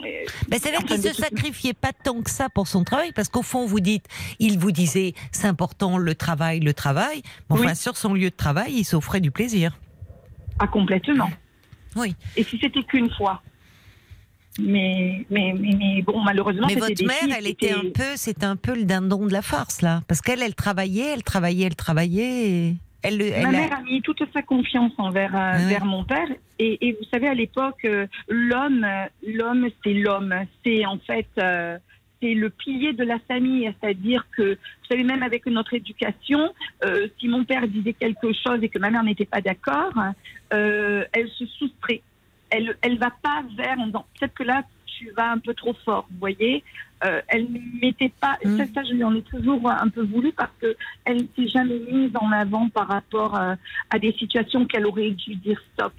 Mais elle était un peu soumise. Mais est-ce que, euh, parce que Michael nous disait qu'à un moment, sa mère s'est beaucoup confiée à lui sur justement ses difficultés de couple, y compris, enfin, des choses, il, a été pudique, mais des, un peu sur leur. Euh, un enfant n'a pas à savoir, même un enfant déjà un peu grand, ce qui se passe dans l'intimité euh, de ses parents dans l'intimité de leur relation, évidemment dans l'intimité sexuelle, c'est toujours euh, d'une grande violence, de la même façon que des parents n'ont pas après de, à apprendre des choses sur euh, la vie amoureuse de leurs enfants. Vous voyez, c'est de l'ordre du, du, tabou. Oui, je comprends tout à fait. Mais le problème, vous voyez, c'est que ma mère était dans le déni total. Le déni de quoi? De l'infidélité? Le déni de voir. Le... Oui, exactement, oui. Oui, le, déni de ne pas voir ce qui est en train de se passer. Parce que je, vous dis, euh, même après, bon, mon frère a, pris mon, mon, père en, flagrant délit. hein, euh, en flagrant bon? délit. Ah oui, d'accord. Oui, oui, on- oui, ça a été très brutal. Il ne savait pas à qui se confier, donc il est venu me le dire. Et Hmm. euh, j'ai dit, écoute, pour maman, on peut pas la laisser comme ça. Et, Oh et, euh, c'est moi, moi qui vais lui dire. C'est moi qui vais lui. Oui. Donc j'ai, je me rappellerai toute ma vie ça. J'ai assis ma mère et je dis, voilà maman, j'ai quelque chose de très important à te dire. Hmm. Je devrais pas te le dire, mais je te le dis.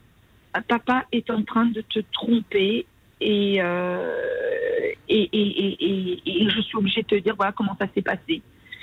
Alors, euh, elle a, elle savait plus, elle savait plus en fait ce qui était en train de, de lui tomber euh, Hmm. dessus Oui. et euh, et elle est allée trouver mon père, je crois, euh, dans l'heure ou les deux heures qui ont suivi Oui. et euh, elle, elle a elle a posé des questions. Alors mon père, non, non, c'est tes enfants qui essaient de nous séparer. Ah oui, d'accord. et donc, euh, mais bon, elle, elle après de son côté a dépensé une fortune dans des détectives, dans des. Alors que ça se passait sous son nez.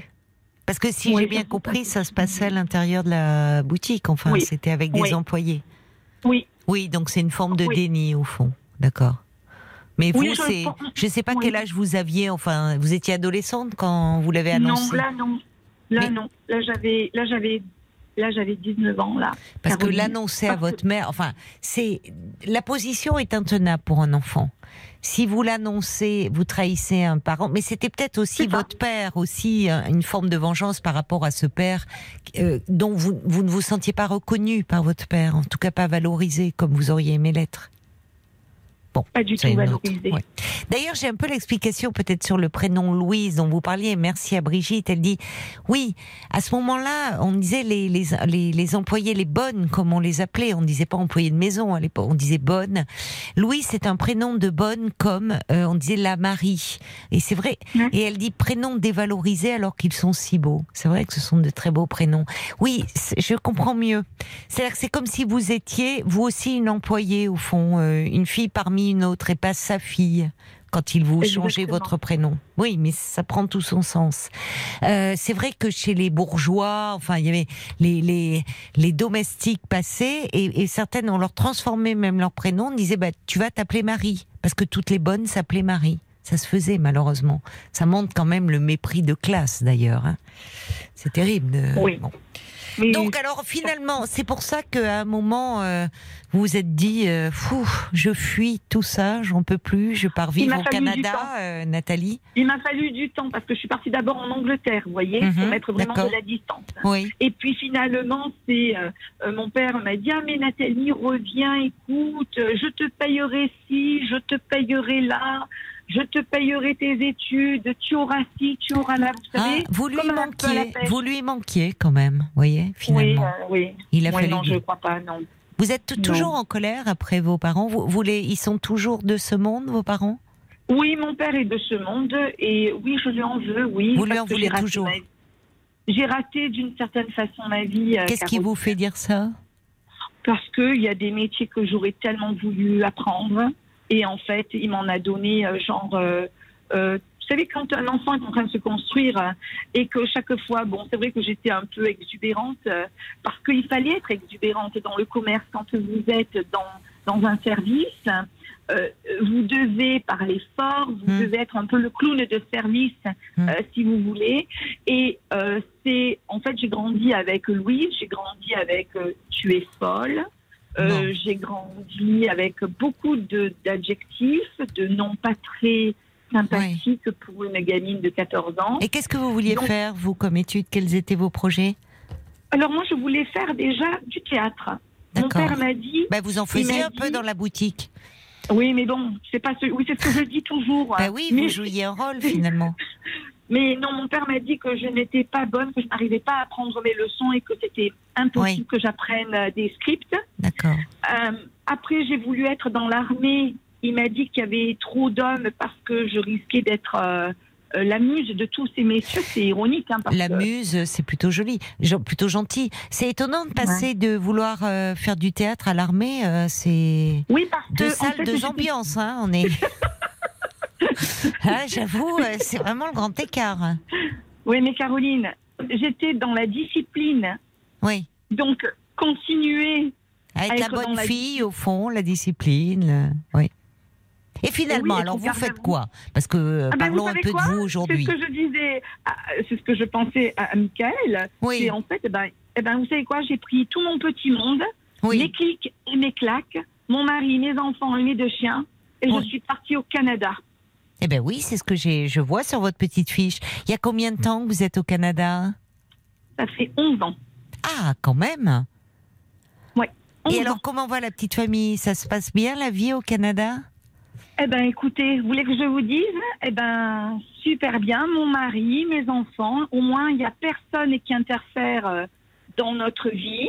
Et, euh, et on fait en sorte. Mais vous savez, une plaie, elle est jamais complètement fermée.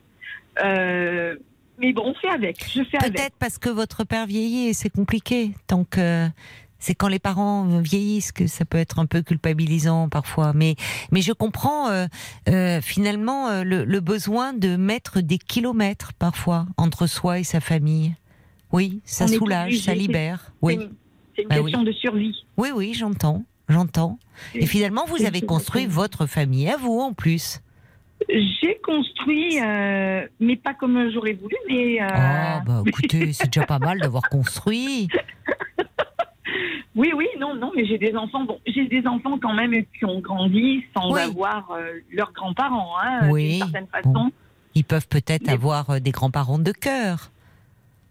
Enfin, Euh, c'est très difficile. C'est ouais. difficile. Ouais. Mais euh, finalement, vous me dites, oh, dans le travail, j'aurais pas. Mais vous dites, ça peut être. Vous vous êtes aussi peut-être construite en réaction, euh, parce que vous dites, euh, le travail pour vos parents, c'était le maître mot de toute leur vie. Peut-être qu'en réaction, vous, vous souhaitiez justement avoir bâtir votre vie sur d'autres valeurs. D'ailleurs, c'est intéressant d'avoir des parents commerçants pour qui, effectivement, il y a que le travail, que le travail. Et quelle provocation d'aller leur dire, moi, je veux faire du théâtre. C'est magnifique en même temps. Justement, Ah, c'était déjà là, vous vouliez, euh, vous étiez dans la transgression totale. Et vous avez pu construire une vie différemment. C'est-à-dire, euh, j'imagine, vous n'êtes pas commerçante aujourd'hui avec votre mari. C'est là que vous allez me dire si. Je suis exactement, je fais exactement le même métier que mes parents. Non. C'est pas possible. Non, bah, je me disais, c'est pas. Vous tenez, est-ce que vous appelez un libre service? Non, une boulangerie-pâtisserie. Non, mais c'est incroyable. Vous êtes derrière la caisse alors? Ah non, non, parce que. Et qui c'est qui fait les gâteaux? C'est votre mari qui C'est moi. Non, c'est moi. Ah, c'est vous. Ah, mais c'est intéressant ça. C'est vous. Oui. C'est-à-dire que c'est vous qui êtes euh, euh, qui confectionnez les, le pain, les gâteaux? Alors, mon mari s'occupe de tout ce qui est viennoiserie et pain et C'est salé. marrant ça. Oui. Et moi, je suis, on va dire, dans tout ce qui est pâtisserie. Gâteaux et pâtisserie individuelle. C'est incroyable ça. Ah oui. Et oui, parce que Caroline, mon père ne voulait pas que je fasse pâtissière parce que c'était un métier que d'hommes il y a 25-30 ans. Mais c'est ce que j'allais dire. Finalement, vous êtes justement dans ce système très. Vous dites, nous les orientons dans ce patriarcat. Vous, vous avez pris cette place-là. Cette place qui vous était un peu interdite. Bah, vous, vous, êtes à la place euh, euh, euh, qui jusque-là était réservée aux hommes. D'ailleurs, je ne rien. ni femme ni homme. Je ne suis ni femme Ni fa- ni bon, homme. ça, il faudra m'appeler à un autre moment pour qu'on en discute, Nathalie, parce que ça, ça pourrait faire l'objet d'un autre. Si on part dans ce débat-là, je crois qu'on va devoir, euh, voyez, on va y passer, euh, on peut y rester jusqu'à 3-4 heures du matin. C'est un autre débat que vous ouvrez. Écoutez, Mais dites, ça, tombe bien parce que là, il est 4h30, euh, 5h moins 20. Alors, de euh, quoi Du matin? Non, de Ah, l'après-midi. de l'après-midi que je suis bête, oui, Oui, bien oui. sûr, avec le fuseau horaire. Oui, oui, bien sûr. Mais alors, dites-moi, mais euh, dites-moi, vous avez des employés? Oui. Ben c'est alors, une très bonne question, ça. ça c'est une très... Je vous vois Alors- déjà arriver. Alors vous les, vous les prenez comment euh, Vraiment euh, que ce les soit pas du fait, tout le euh, style de votre mari, quoi. Ou- Je les prends euh, vieilles et moches. Voilà. Ou vous pouvez prendre des garçons. Vous pouvez prendre des garçons Non, mais je les sens venir. Je- vous savez, j'ai beaucoup d'expérience. Ah ben j'imagine. J'imagine qu'avec vous, on peut pas vous duper là. hein. oui, oui, c'est vous qui les recrutez. Votre mari là, il a pas son mot à dire. Hein. Exactement. Oui. Puis de toute façon, vous êtes derrière. Hein. C'est vous qui confectionnez, donc vous voyez très bien ce qui se passe. En fait, je suis derrière et devant. bon, bah alors écoutez, c'est drôle, c'est drôle quand même la vie, hein, parfois. Bah, en tout cas, c'est un plaisir d'échanger avec ben, vous euh, depuis le Canada, euh, la liaison. vous avez quel temps, vous, là-bas? Oh là là, vous voulez savoir, il neige et il fait, on va dire, 1 degré avec un ressenti de combien? Moins 7 Moins 7 ouais, Moins 7 degrés. Oui. Oui, bah écoutez, nous il a neigé hein, aussi. Euh, sur, euh, vous avez dû voir sur toute la France, il a neigé. Le ressenti est un petit peu plus chaud, quand même. C'est quoi vos spécialités? Vous faites des spécialités euh, euh, justement françaises dans la qui dans ah oui oui oui ah oui oui parce qu'en fait on essaie de me convertir au euh, carrot cake. Ah j'aime pas trop ça moi. Ah non, hmm. non, non, mais c'est pas français, c'est normal. Hmm. Euh, oh ben attendez, eh, je suis pas franchouillarde à ce point-là, Nathalie. Quand même, j'aime beaucoup la France, j'aime beaucoup la gastronomie française, mais euh, je m'ouvre à d'autres cultures quand même. Oui, mais quand on est dans un pays qui n'est pas le sien, on essaie d'être un peu ah protectionniste. oui c'est vrai. Donc, donc les cupcakes, les euh, carrot cake, le cheesecake. Euh, moi, je fais du cheesecake, mais du cheesecake mousse. Donc, c'est encore plus léger. Vous voyez, ça fait moins brique. Ah, d'accord. D'accord. Voilà. Du cheesecake euh, mou chez Nathalie et le pain. Parce que ça, c'est vraiment, c'est la France, le pain. Ah, mais vous savez, les anglo-saxons ne mangent pas beaucoup de pain. Ah, oui. Parce que moi, je suis dans une partie anglo-saxonne. Donc, eux, c'est plus du pain de mie. Euh, mais oui, ouais, ouais, c'est oh, vraiment terrible. Bon, mais bon, le pain de mie. Ah non, ben ça, écoutez, on leur dit toute la journée. Hein. Et euh... Il faut leur faire du bon pain bien croustillant, là, de ah voyez, non, ça, alors là, bonne si tourte de ça, pain. Ah non, c'est foutu. Alors là, vous en vendez pas, hein, parce qu'ils ont l'habitude même pas de mâcher. Le pain de mie, vous l'avalez sans le mastiquer. Ah bon, bah écoutez, voilà, c'est pour ça que qu'est-ce que vous voulez? Je, je... Vous parlez anglais couramment, alors? Oui, ça y est. Ah oui, ben oui. ça y est. Vous voyez, c'est pour ça que moi, je, je fais de la résistance et je suis nulle en langue parce que moi, il me faut euh, du pain bien croustillant avec un bon fromage bien coulant. Voilà. Oh là là Alors là, écoutez, là, j'ai. Ça serait une autre histoire. L'eau à la bouche. Mais écoutez, c'était un plaisir en tout cas. Hein, vraiment, merci, pour cet appel, ma chère Nathalie. Donc, vous nous écoutez, vous, l'après-midi. Euh... Tous les soirs. Ah oui, tous les soirs chez vous et tous les après-midi chez moi. Ah, bah super. Bah, je vous embrasse bien voilà. Eh ben, écoutez, je vous embrasse à tous et puis merci encore aux auditeurs et, on se dit à une prochaine. Eh ben, une prochaine et vous me parlerez de votre histoire où vous êtes, vous êtes ni homme ni femme. Promis, d'accord Allez, je vous embrasse. Au revoir, Nathalie. Au revoir, merci.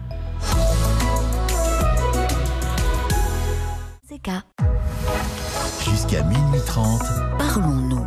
Caroline Dublanche sur RTL.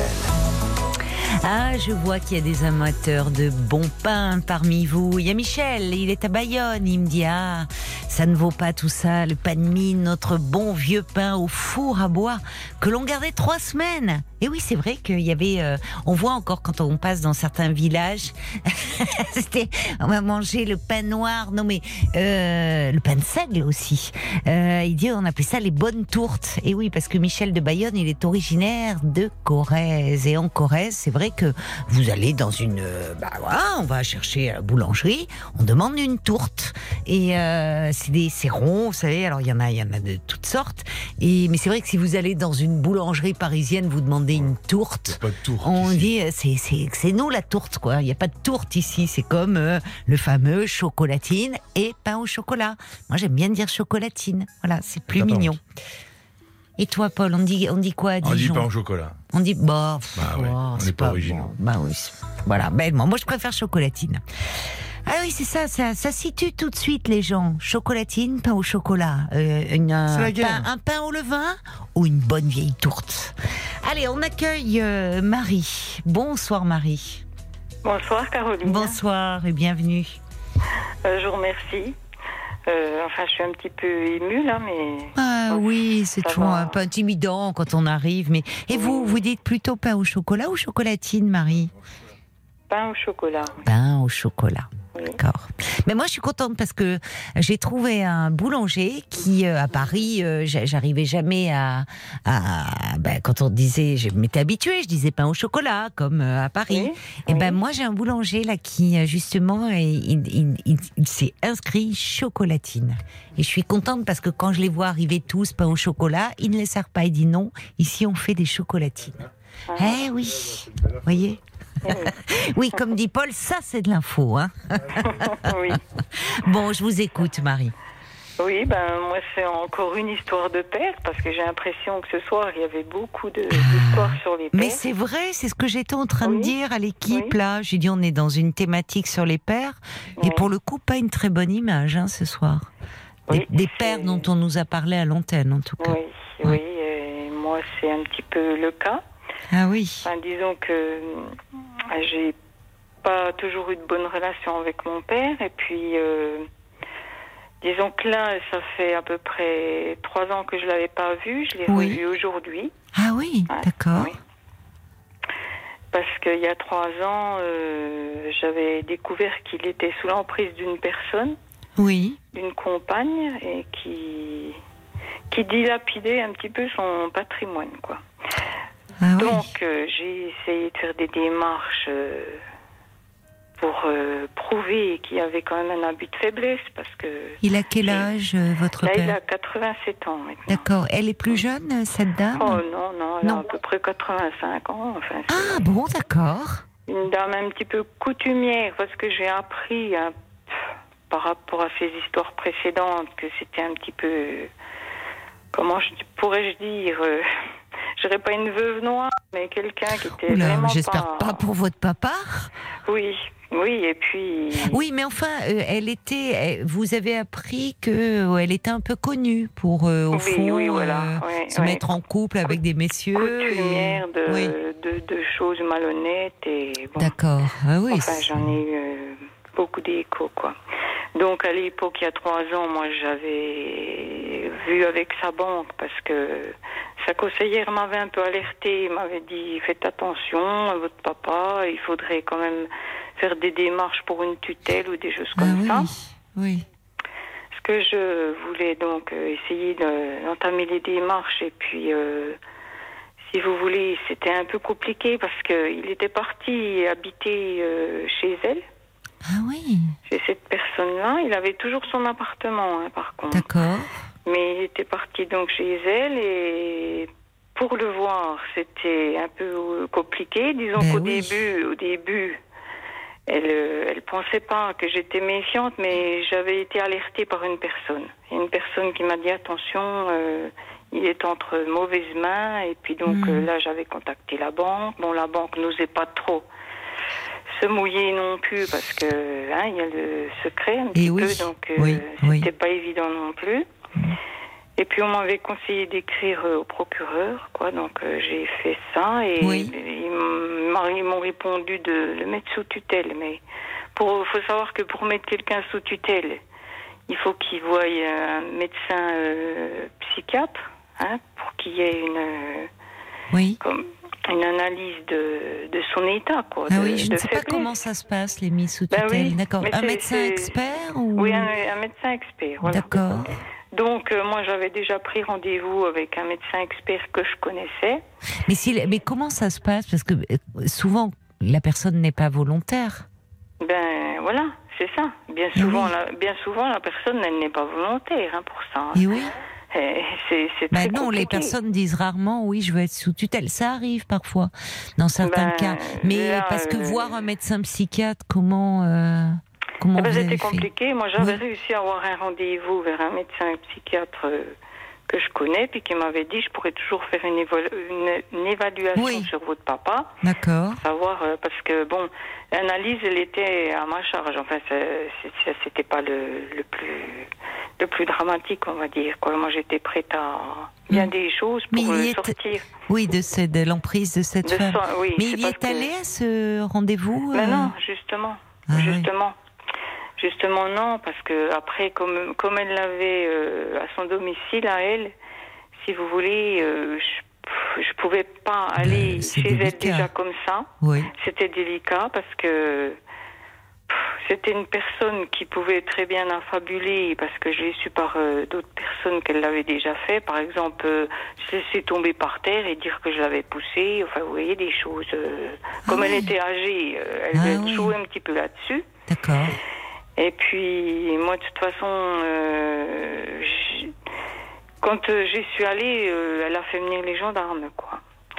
Donc, Ah, euh, moi, oui. je passais pour euh, Marie, euh, je suis désolée, je vais Oui. devoir vous interrompre parce que ça va être l'heure des infos. Oui. Mais ne raccrochez pas et on va continuer bien sûr notre échange après les infos. D'accord Oui, bien sûr. À tout de suite, Marie. Oui, à tout de suite.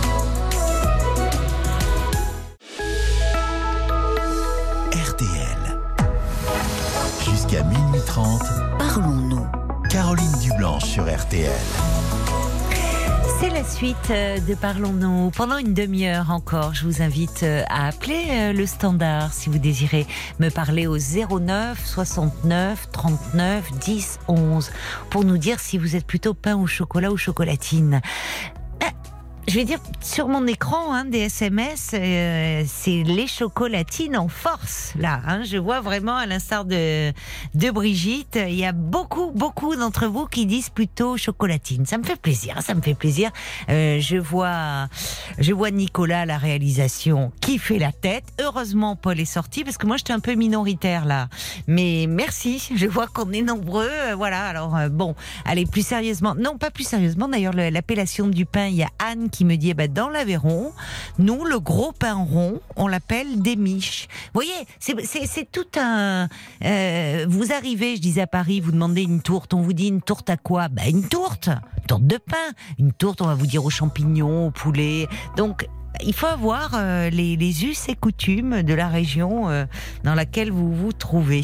Allez, plus sérieusement, ce soir, on parle beaucoup, il est beaucoup question du père, des pères. Et on va continuer euh, avec vous, euh, Marie. Merci d'avoir patienté. Oh, ben, c'est normal.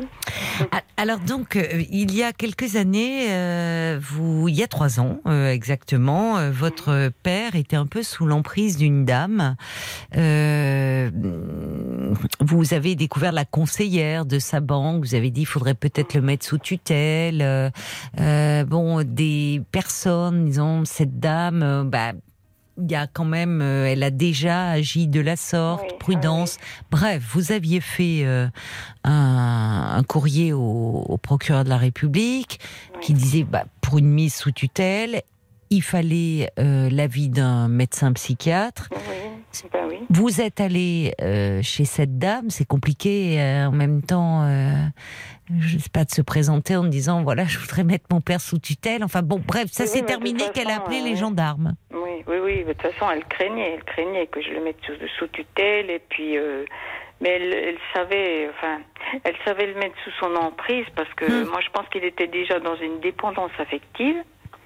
Et puis, euh, elle savait, elle savait jouer. euh, Enfin, elle avait les cartes en main. Elle, elle avait même euh, toujours une longueur d'avance sur moi parce que moi, j'avais contacté le médecin traitant de mon papa Oui, qui m'avait dit, idée. qui m'avait dit, ben écoutez, parce qu'il avait changé, le précédent était en retraite.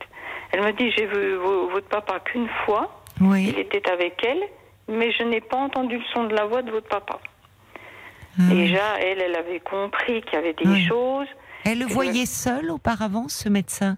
Le voyait seul Non, habituellement? non, elle l'avait jamais vu, elle l'avait Ah, vu c'est la première fois, fois. D'accord. qu'une fois avec elle, et puis. euh, Mm. Donc, euh, elle me disait, bon, écoutez, elle comprenait la situation, parce qu'elle l'avait vu, vous voyez, au bout d'une Oui, fois, oui, elle elle avait avait vu qu'il y avait quelque chose, voilà, Ouais. qu'il y avait quel- quelque un- chose quand même qui n'était pas normal. Donc, euh, elle me disait, sinon, je pourrais envisager une hospitalisation. Oui. C'est- C'est vrai que, bon, il n'était pas en très grande forme non plus. euh, et puis, euh, de, de là, il pourrait voir un médecin psychiatre. Mhm. Mais c'est à croire que je ne sais pas comment elle l'a senti. euh, elle l'a elle fait changer de médecin. euh, elle avait toujours une longueur d'avance sur Ah moi. oui, à chaque fois que je j'essayais de faire quelque Oui, chose. oui. Mais c'était terrible. Je me disais, mais c'est pas possible. Elle, est, elle, elle savait comment. euh, je sais pas. elle, est peut-être très manipulatrice, oui. Il faut, ben, je, dis, bah, il faut avoir une certaine psychologie, oui, pour les gens, pour manipuler les autres. Mais alors ben. finalement, donc ça c'était il y a trois ans, donc au fond vous n'avez vous n'aviez pas pu. Ben, euh, oui, donc. Vous me dites que vous l'avez vu aujourd'hui, votre père Oui, oui, parce que j'ai ma petite sœur qui est décédée au mois d'octobre, ah, hein, qui, avait, qui, avait 52 ans, et puis. Euh, et puis il, m'a il m'a rappelé. Ça fait un moment qu'il m'avait pas parce que moi après j'avais un peu laissé tomber quoi. Puis j'avais d'autres soucis, j'avais d'autres choses à enfin. Oui, vous il y avait une accumulation de, choses et puis euh, voilà j'avais plus de nouvelles. Oui. Et puis bon il me dit oh, bah, tu tu sais tu passeras parce que enfin il faudrait que je te donne une clé de mon appartement et puis. Euh, parce qu'entre temps, il est revenu chez lui, là. Ah, d'accord. La journée, il va chez elle. La journée, il va chez elle et revient chez lui. Ah, mais c'est peut-être un signe que finalement ça se passe pas si bien que ça non, entre non, non, ça se passe pas du tout bien parce que de toute façon c'est une, femme qui est complètement hystérique. Et d'ailleurs, quand aujourd'hui euh, je, l'ai rappelé, lui, il était encore pas rentré à son appart parce que je, je me suis décidée à aller le voir quand même. Vous l'avez vu donc aujourd'hui, vous l'avez rencontré. Oui, puis elle lui a dit Tu diras bien à ta fille que je suis encore pas morte. Qu'elle a dit comme ça, enfin, vous voyez. D'accord.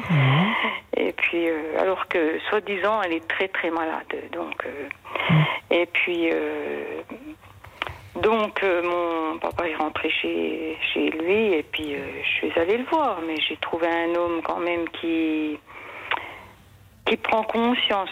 Parce que. Ah bon? Oui, il a pris conscience quand même qu'il était manipulé. Et puis qu'il y avait des choses du, fait qu'elle l'a fait rechanger de banque. Alors il, il a plus son, vous savez, les agences bancaires. Euh, il est sur une ville où il faut qu'il aille dans une autre ville et c'est plus compliqué pour lui ah bah de se déplacer. Oui. Mais elle, par contre, elle se déplace. Alors il m'a montré son décompte bancaire. En effet, il y a des choses euh, qui sont suspectes encore. Donc euh, là, il Mais c'est-à-dire qu'il y a beaucoup de, de, prélèvements sur son ben compte. oui, il y a, euh, des choses qui Mais il lui a donné donc une autorisation, enfin. De... Oui, il lui avait donné procuration. oui, mais il faut aller à la banque alors. Il sait même plus, voilà. Il faut aller à la banque dans ces cas-là. Il est d'accord, il est d'accord que, que je l'emmène à cette banque.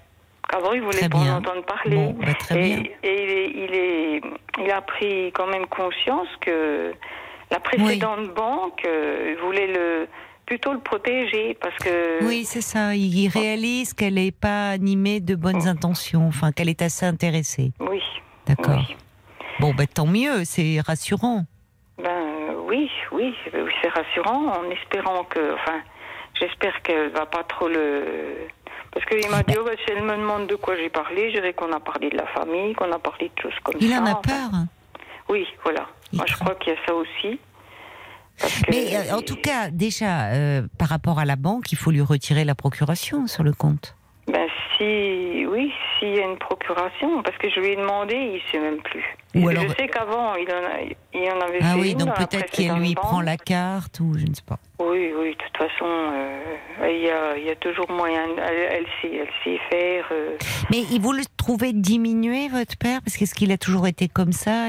Qu'est-ce qui fait qu'il est comme ça euh, au fond, qu'il est un peu sous emprise de cette dame. Alors, il peut-être qu'au départ, il s'ennuyait, il était seul. Euh, oui, mais comme j'expliquais à Paul, c'est que il n'a jamais été trop famille. Nous, on était trois filles. Hmm.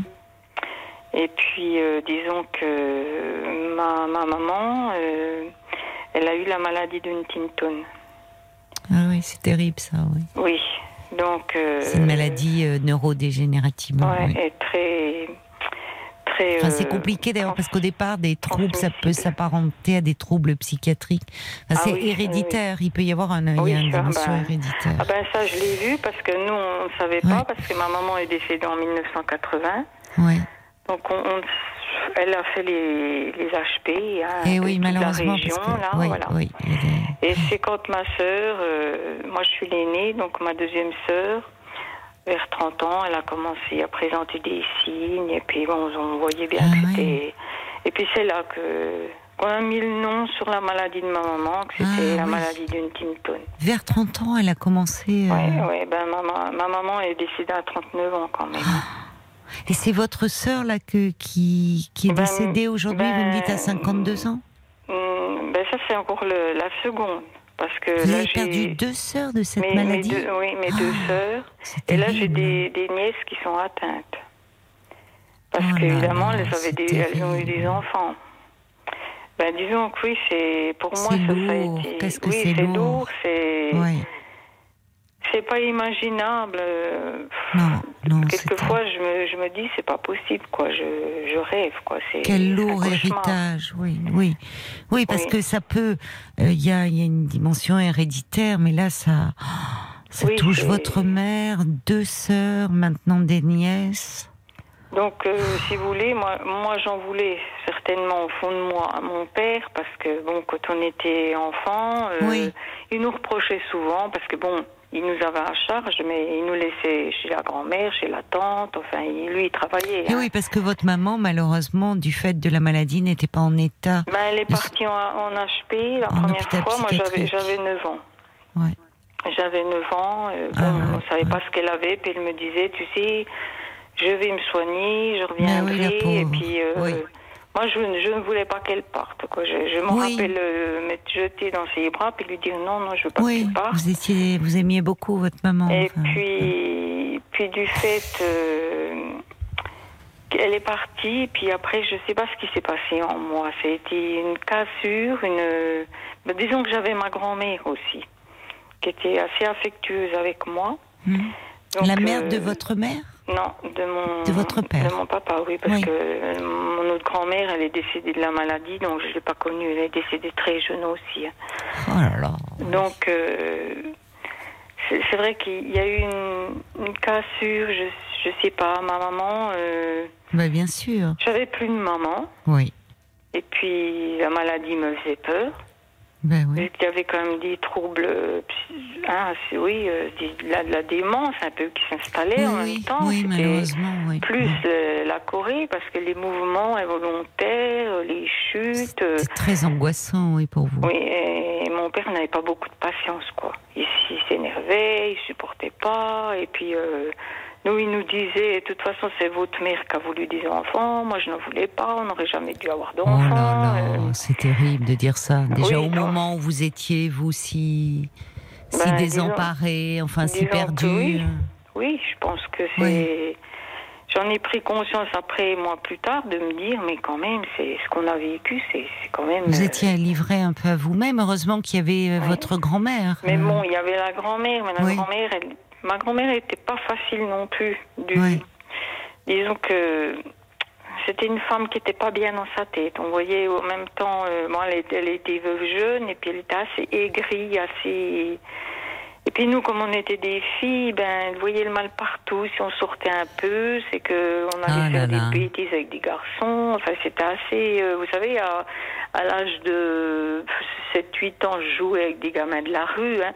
Elle me disait, tu sais, les garçons, ils doivent pas jouer avec les filles. Hein, c'est pas bien ça. Enfin, vous voyez, c'était assez. À 7-8 ans. C'est fou, Oui. mais on voit, ça rejoint ce que nous disait Nathalie à l'instant. Enfin, on oublie ça, mais cette éducation où finalement euh, les filles, euh, euh, Oui. les filles, l'interdit autour de la sexualité, les garçons, Ah bah oui, alors ça, élevés par euh, effectivement des, des mères, des grands-mères qui, euh, euh, bah aussi, euh, c'était tout ça avant la contraception et qui, euh, Mhm. une fille qui tombait enceinte, c'était le déshonneur euh, qui s'abattait sur la famille. Elle, ça leur était arrivé dans leur vie. Parce eh que ben, justement. J'ai vu après que ma grand-mère, elle était tombée quand même enceinte Eh ben, je- avant de se marier. Eh bien, justement, du coup, après, c'était attention, les garçons, Oui. c'est dangereux. Et au fond, c'était pas nommé, mais il y avait tout ce poids des interdits autour de la sexualité parce que, eh bien, les filles pouvaient se retrouver enceintes. Alors qu'à 7-8 ans, euh, On- vous ne comprenez pas. Ah ben, on vous ça, euh, vous euh, risquiez vous, pas, vous bien jouez comme sûr. ça dans la rue, on était en campagne, tout. euh, on- oui, franchement, c'est, c'était assez. Enfin, c'était, difficile. Hein, euh, je sais pas, il y avait le poids de, de tout ça, enfin, bien des choses. Et puis, moi, je souffrais de la séparation bah, euh, avec mes sœurs aussi. Je souffrais mais de elles ça étaient où, vos sœurs? Ben, Elles étaient placées les deux ensemble. Ben, elles avaient un an et demi de différence. Ah, elles n'étaient pas chez votre grand-mère, elles n'étaient pas avec vous? Non, elles étaient Elles étaient placées où ouais, bah, chez, chez des, des amis. euh, enfin, c'était un peu détente par alliance, quoi, dans, dans de la famille. Ah, comme c'est- mais c'est Mais très dur des pour vous. Oui, c'était des placements qui, qui étaient décidés de d'eux-mêmes, quoi. C'était pas. je Non, mais j'ai comprends, compris. hein. Votre maman étant hospitalisée, n'étant plus en Ben état oui. de s'occuper de vous, votre père, au fond, euh, lui parce qu'il travaillait, mais enfin Mm. bon. Mais en fait, euh, c'est pour vous séparé de votre maman, euh, séparé de vos sœurs. Mhm. Enfin, c'est votre, oui, univers qui a que- explosé. Ah oui, oui, oui, je pense que j'ai développé des, des choses, je, je, les- je le sens même maintenant encore. Et puis là, mes soeurs sont plus là, elles sont décédées, donc j'ai- oui, j'ai quand même du mal, quoi. Il Je- vous reste que votre père aujourd'hui, Voilà, il me reste que mon père. dont vous puis- cherchez à prendre soin quand même. Ben, c'est vrai parce que j'éprouve de la pitié, de Oui. la culpabilité aussi. Ah bon, parce que, pourquoi? Oui, parce que je me Par dis. rapport à quoi? Ben, je me dis, et même de la honte, parce que je me dis, Ah bon? mon, mon père, euh, Oui. il- je, je le sens faible, je le sens, et Oui. puis je me dis, si, si je ne m'en occupe pas, je sais pas, Oui. je, je, je, je pourrais pas. euh, si demain il arrive quelque chose, quoi, je dis pas que je pourrais pas le supporter, mais j'aurais du mal à supporter. Oui. Vous voyez, qu'il arrive quelque chose demain. C'est puis- dur parce que tout, euh, tout repose sur vous aujourd'hui. Vous étiez trois sœurs et malheureusement, Oui. vous avez perdu vos deux oui. sœurs et donc euh, tout repose sur vous. Vous étiez proche de vos sœurs? Êtes- Oui, oui, assez, Oui. Malgré la séparation dans l'enfance, vous étiez restés J'ai- proches. Oui, oui, j'étais proche et c'est vrai que quand elles sont tombées malades, j'avais Mm. beaucoup, beaucoup de mal. Beaucoup de Ben, mal.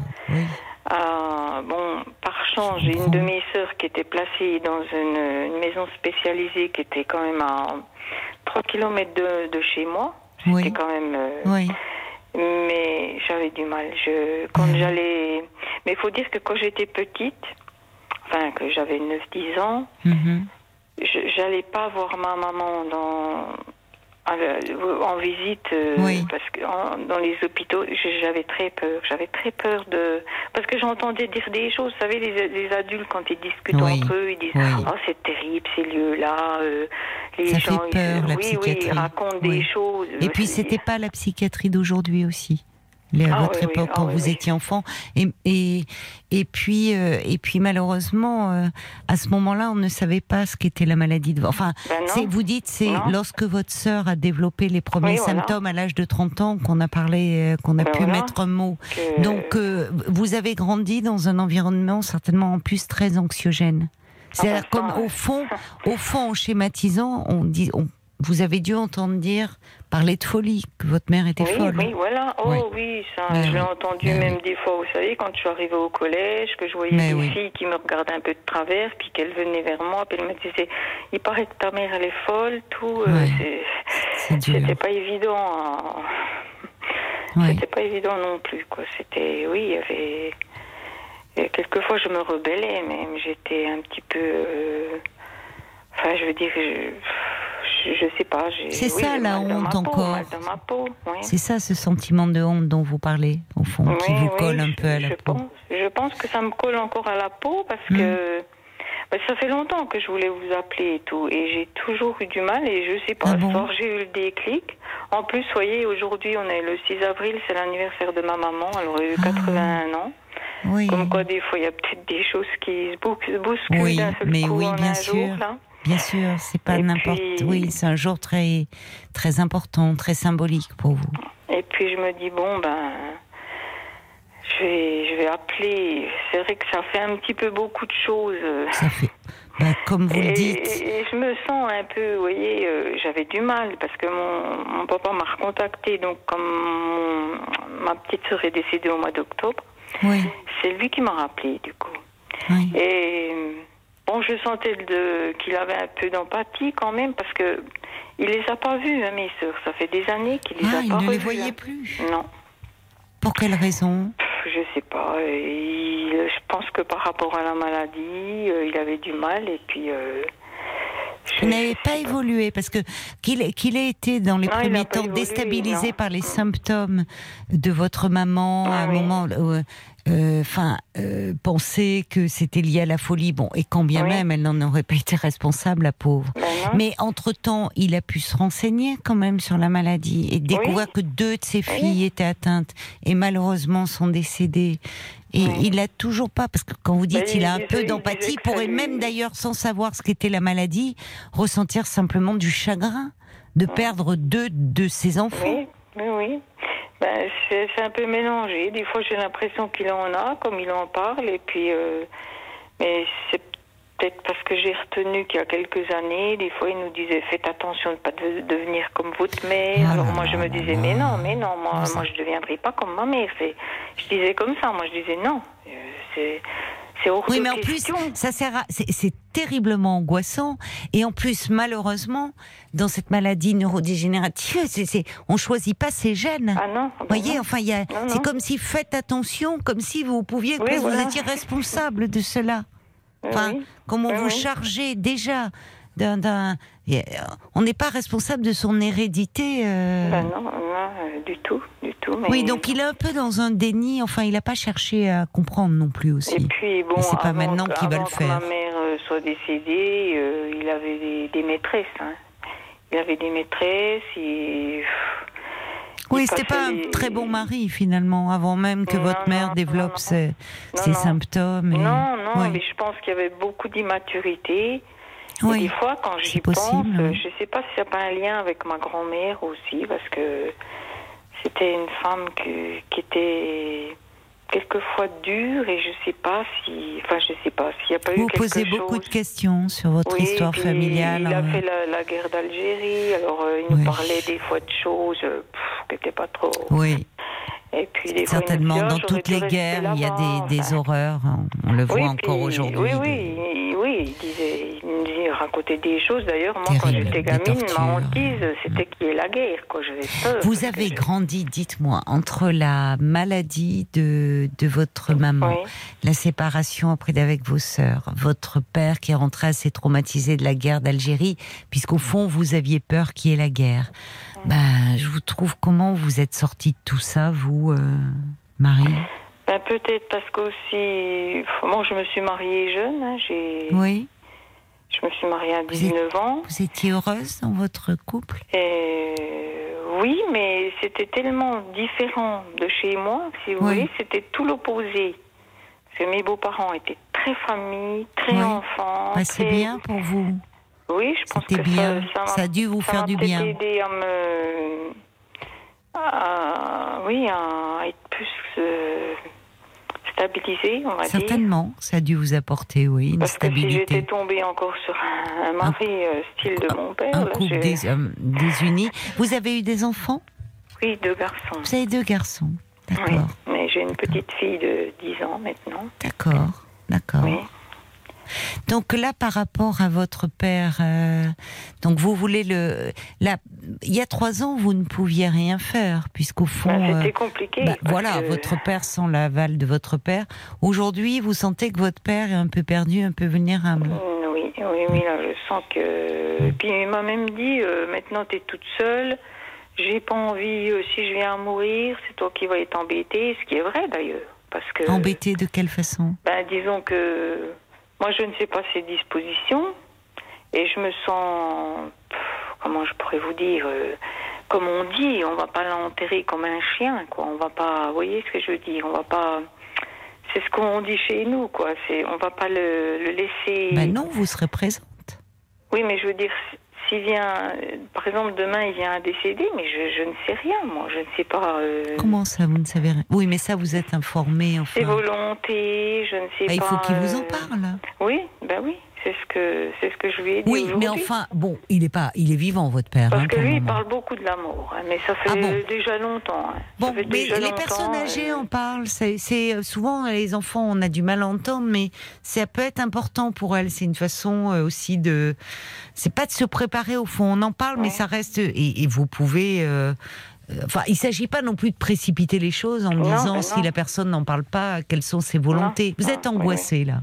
Ça vous ramène à beaucoup de choses. Ah ben oui, oui, c'est ça qui m'angoisse et qui m'empêche. C'est ce que je disais à Paul. Ça fait des semaines que je remets pour aller le voir, que je me dis je vais y aller cette semaine, je vais l'appeler, je vais lui dire que je viens.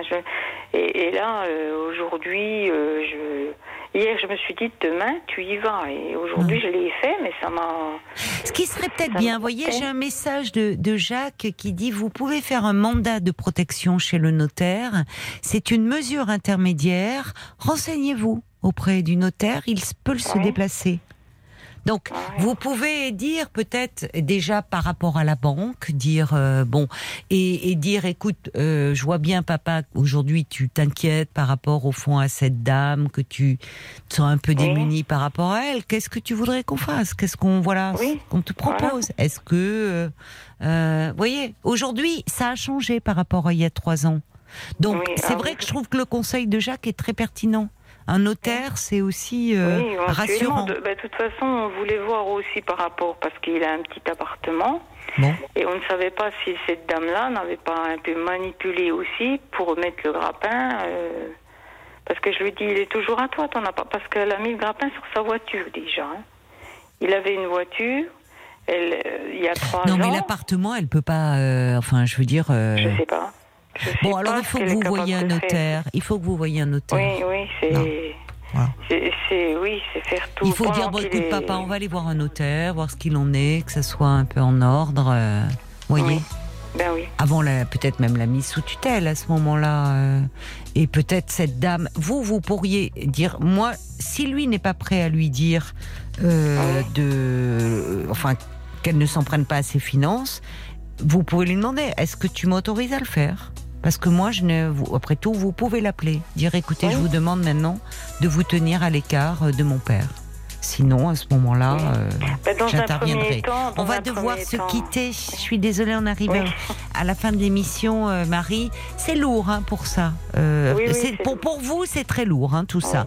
Ça vous ramène à toute votre histoire. Peut-être que ça serait bien que vous soyez un peu soutenu psychologiquement aussi. et que vous preniez des renseignements auprès d'un notaire, auprès, voyez, pour être bien conseillé. Mais n'oubliez pas de prendre soin de vous aussi, parce qu'on voit bien à quel point ça remue toute votre histoire. Je vous embrasse Marie. Au revoir. bon courage à vous. Bon courage. Merci beaucoup. Au revoir. Au revoir. Belle nuit à vous et puis bien sûr euh, on sera là euh, à nouveau fidèle au rendez-vous dès 22h sur RTL avec toute la petite équipe de Parlons-nous. Passez une belle nuit.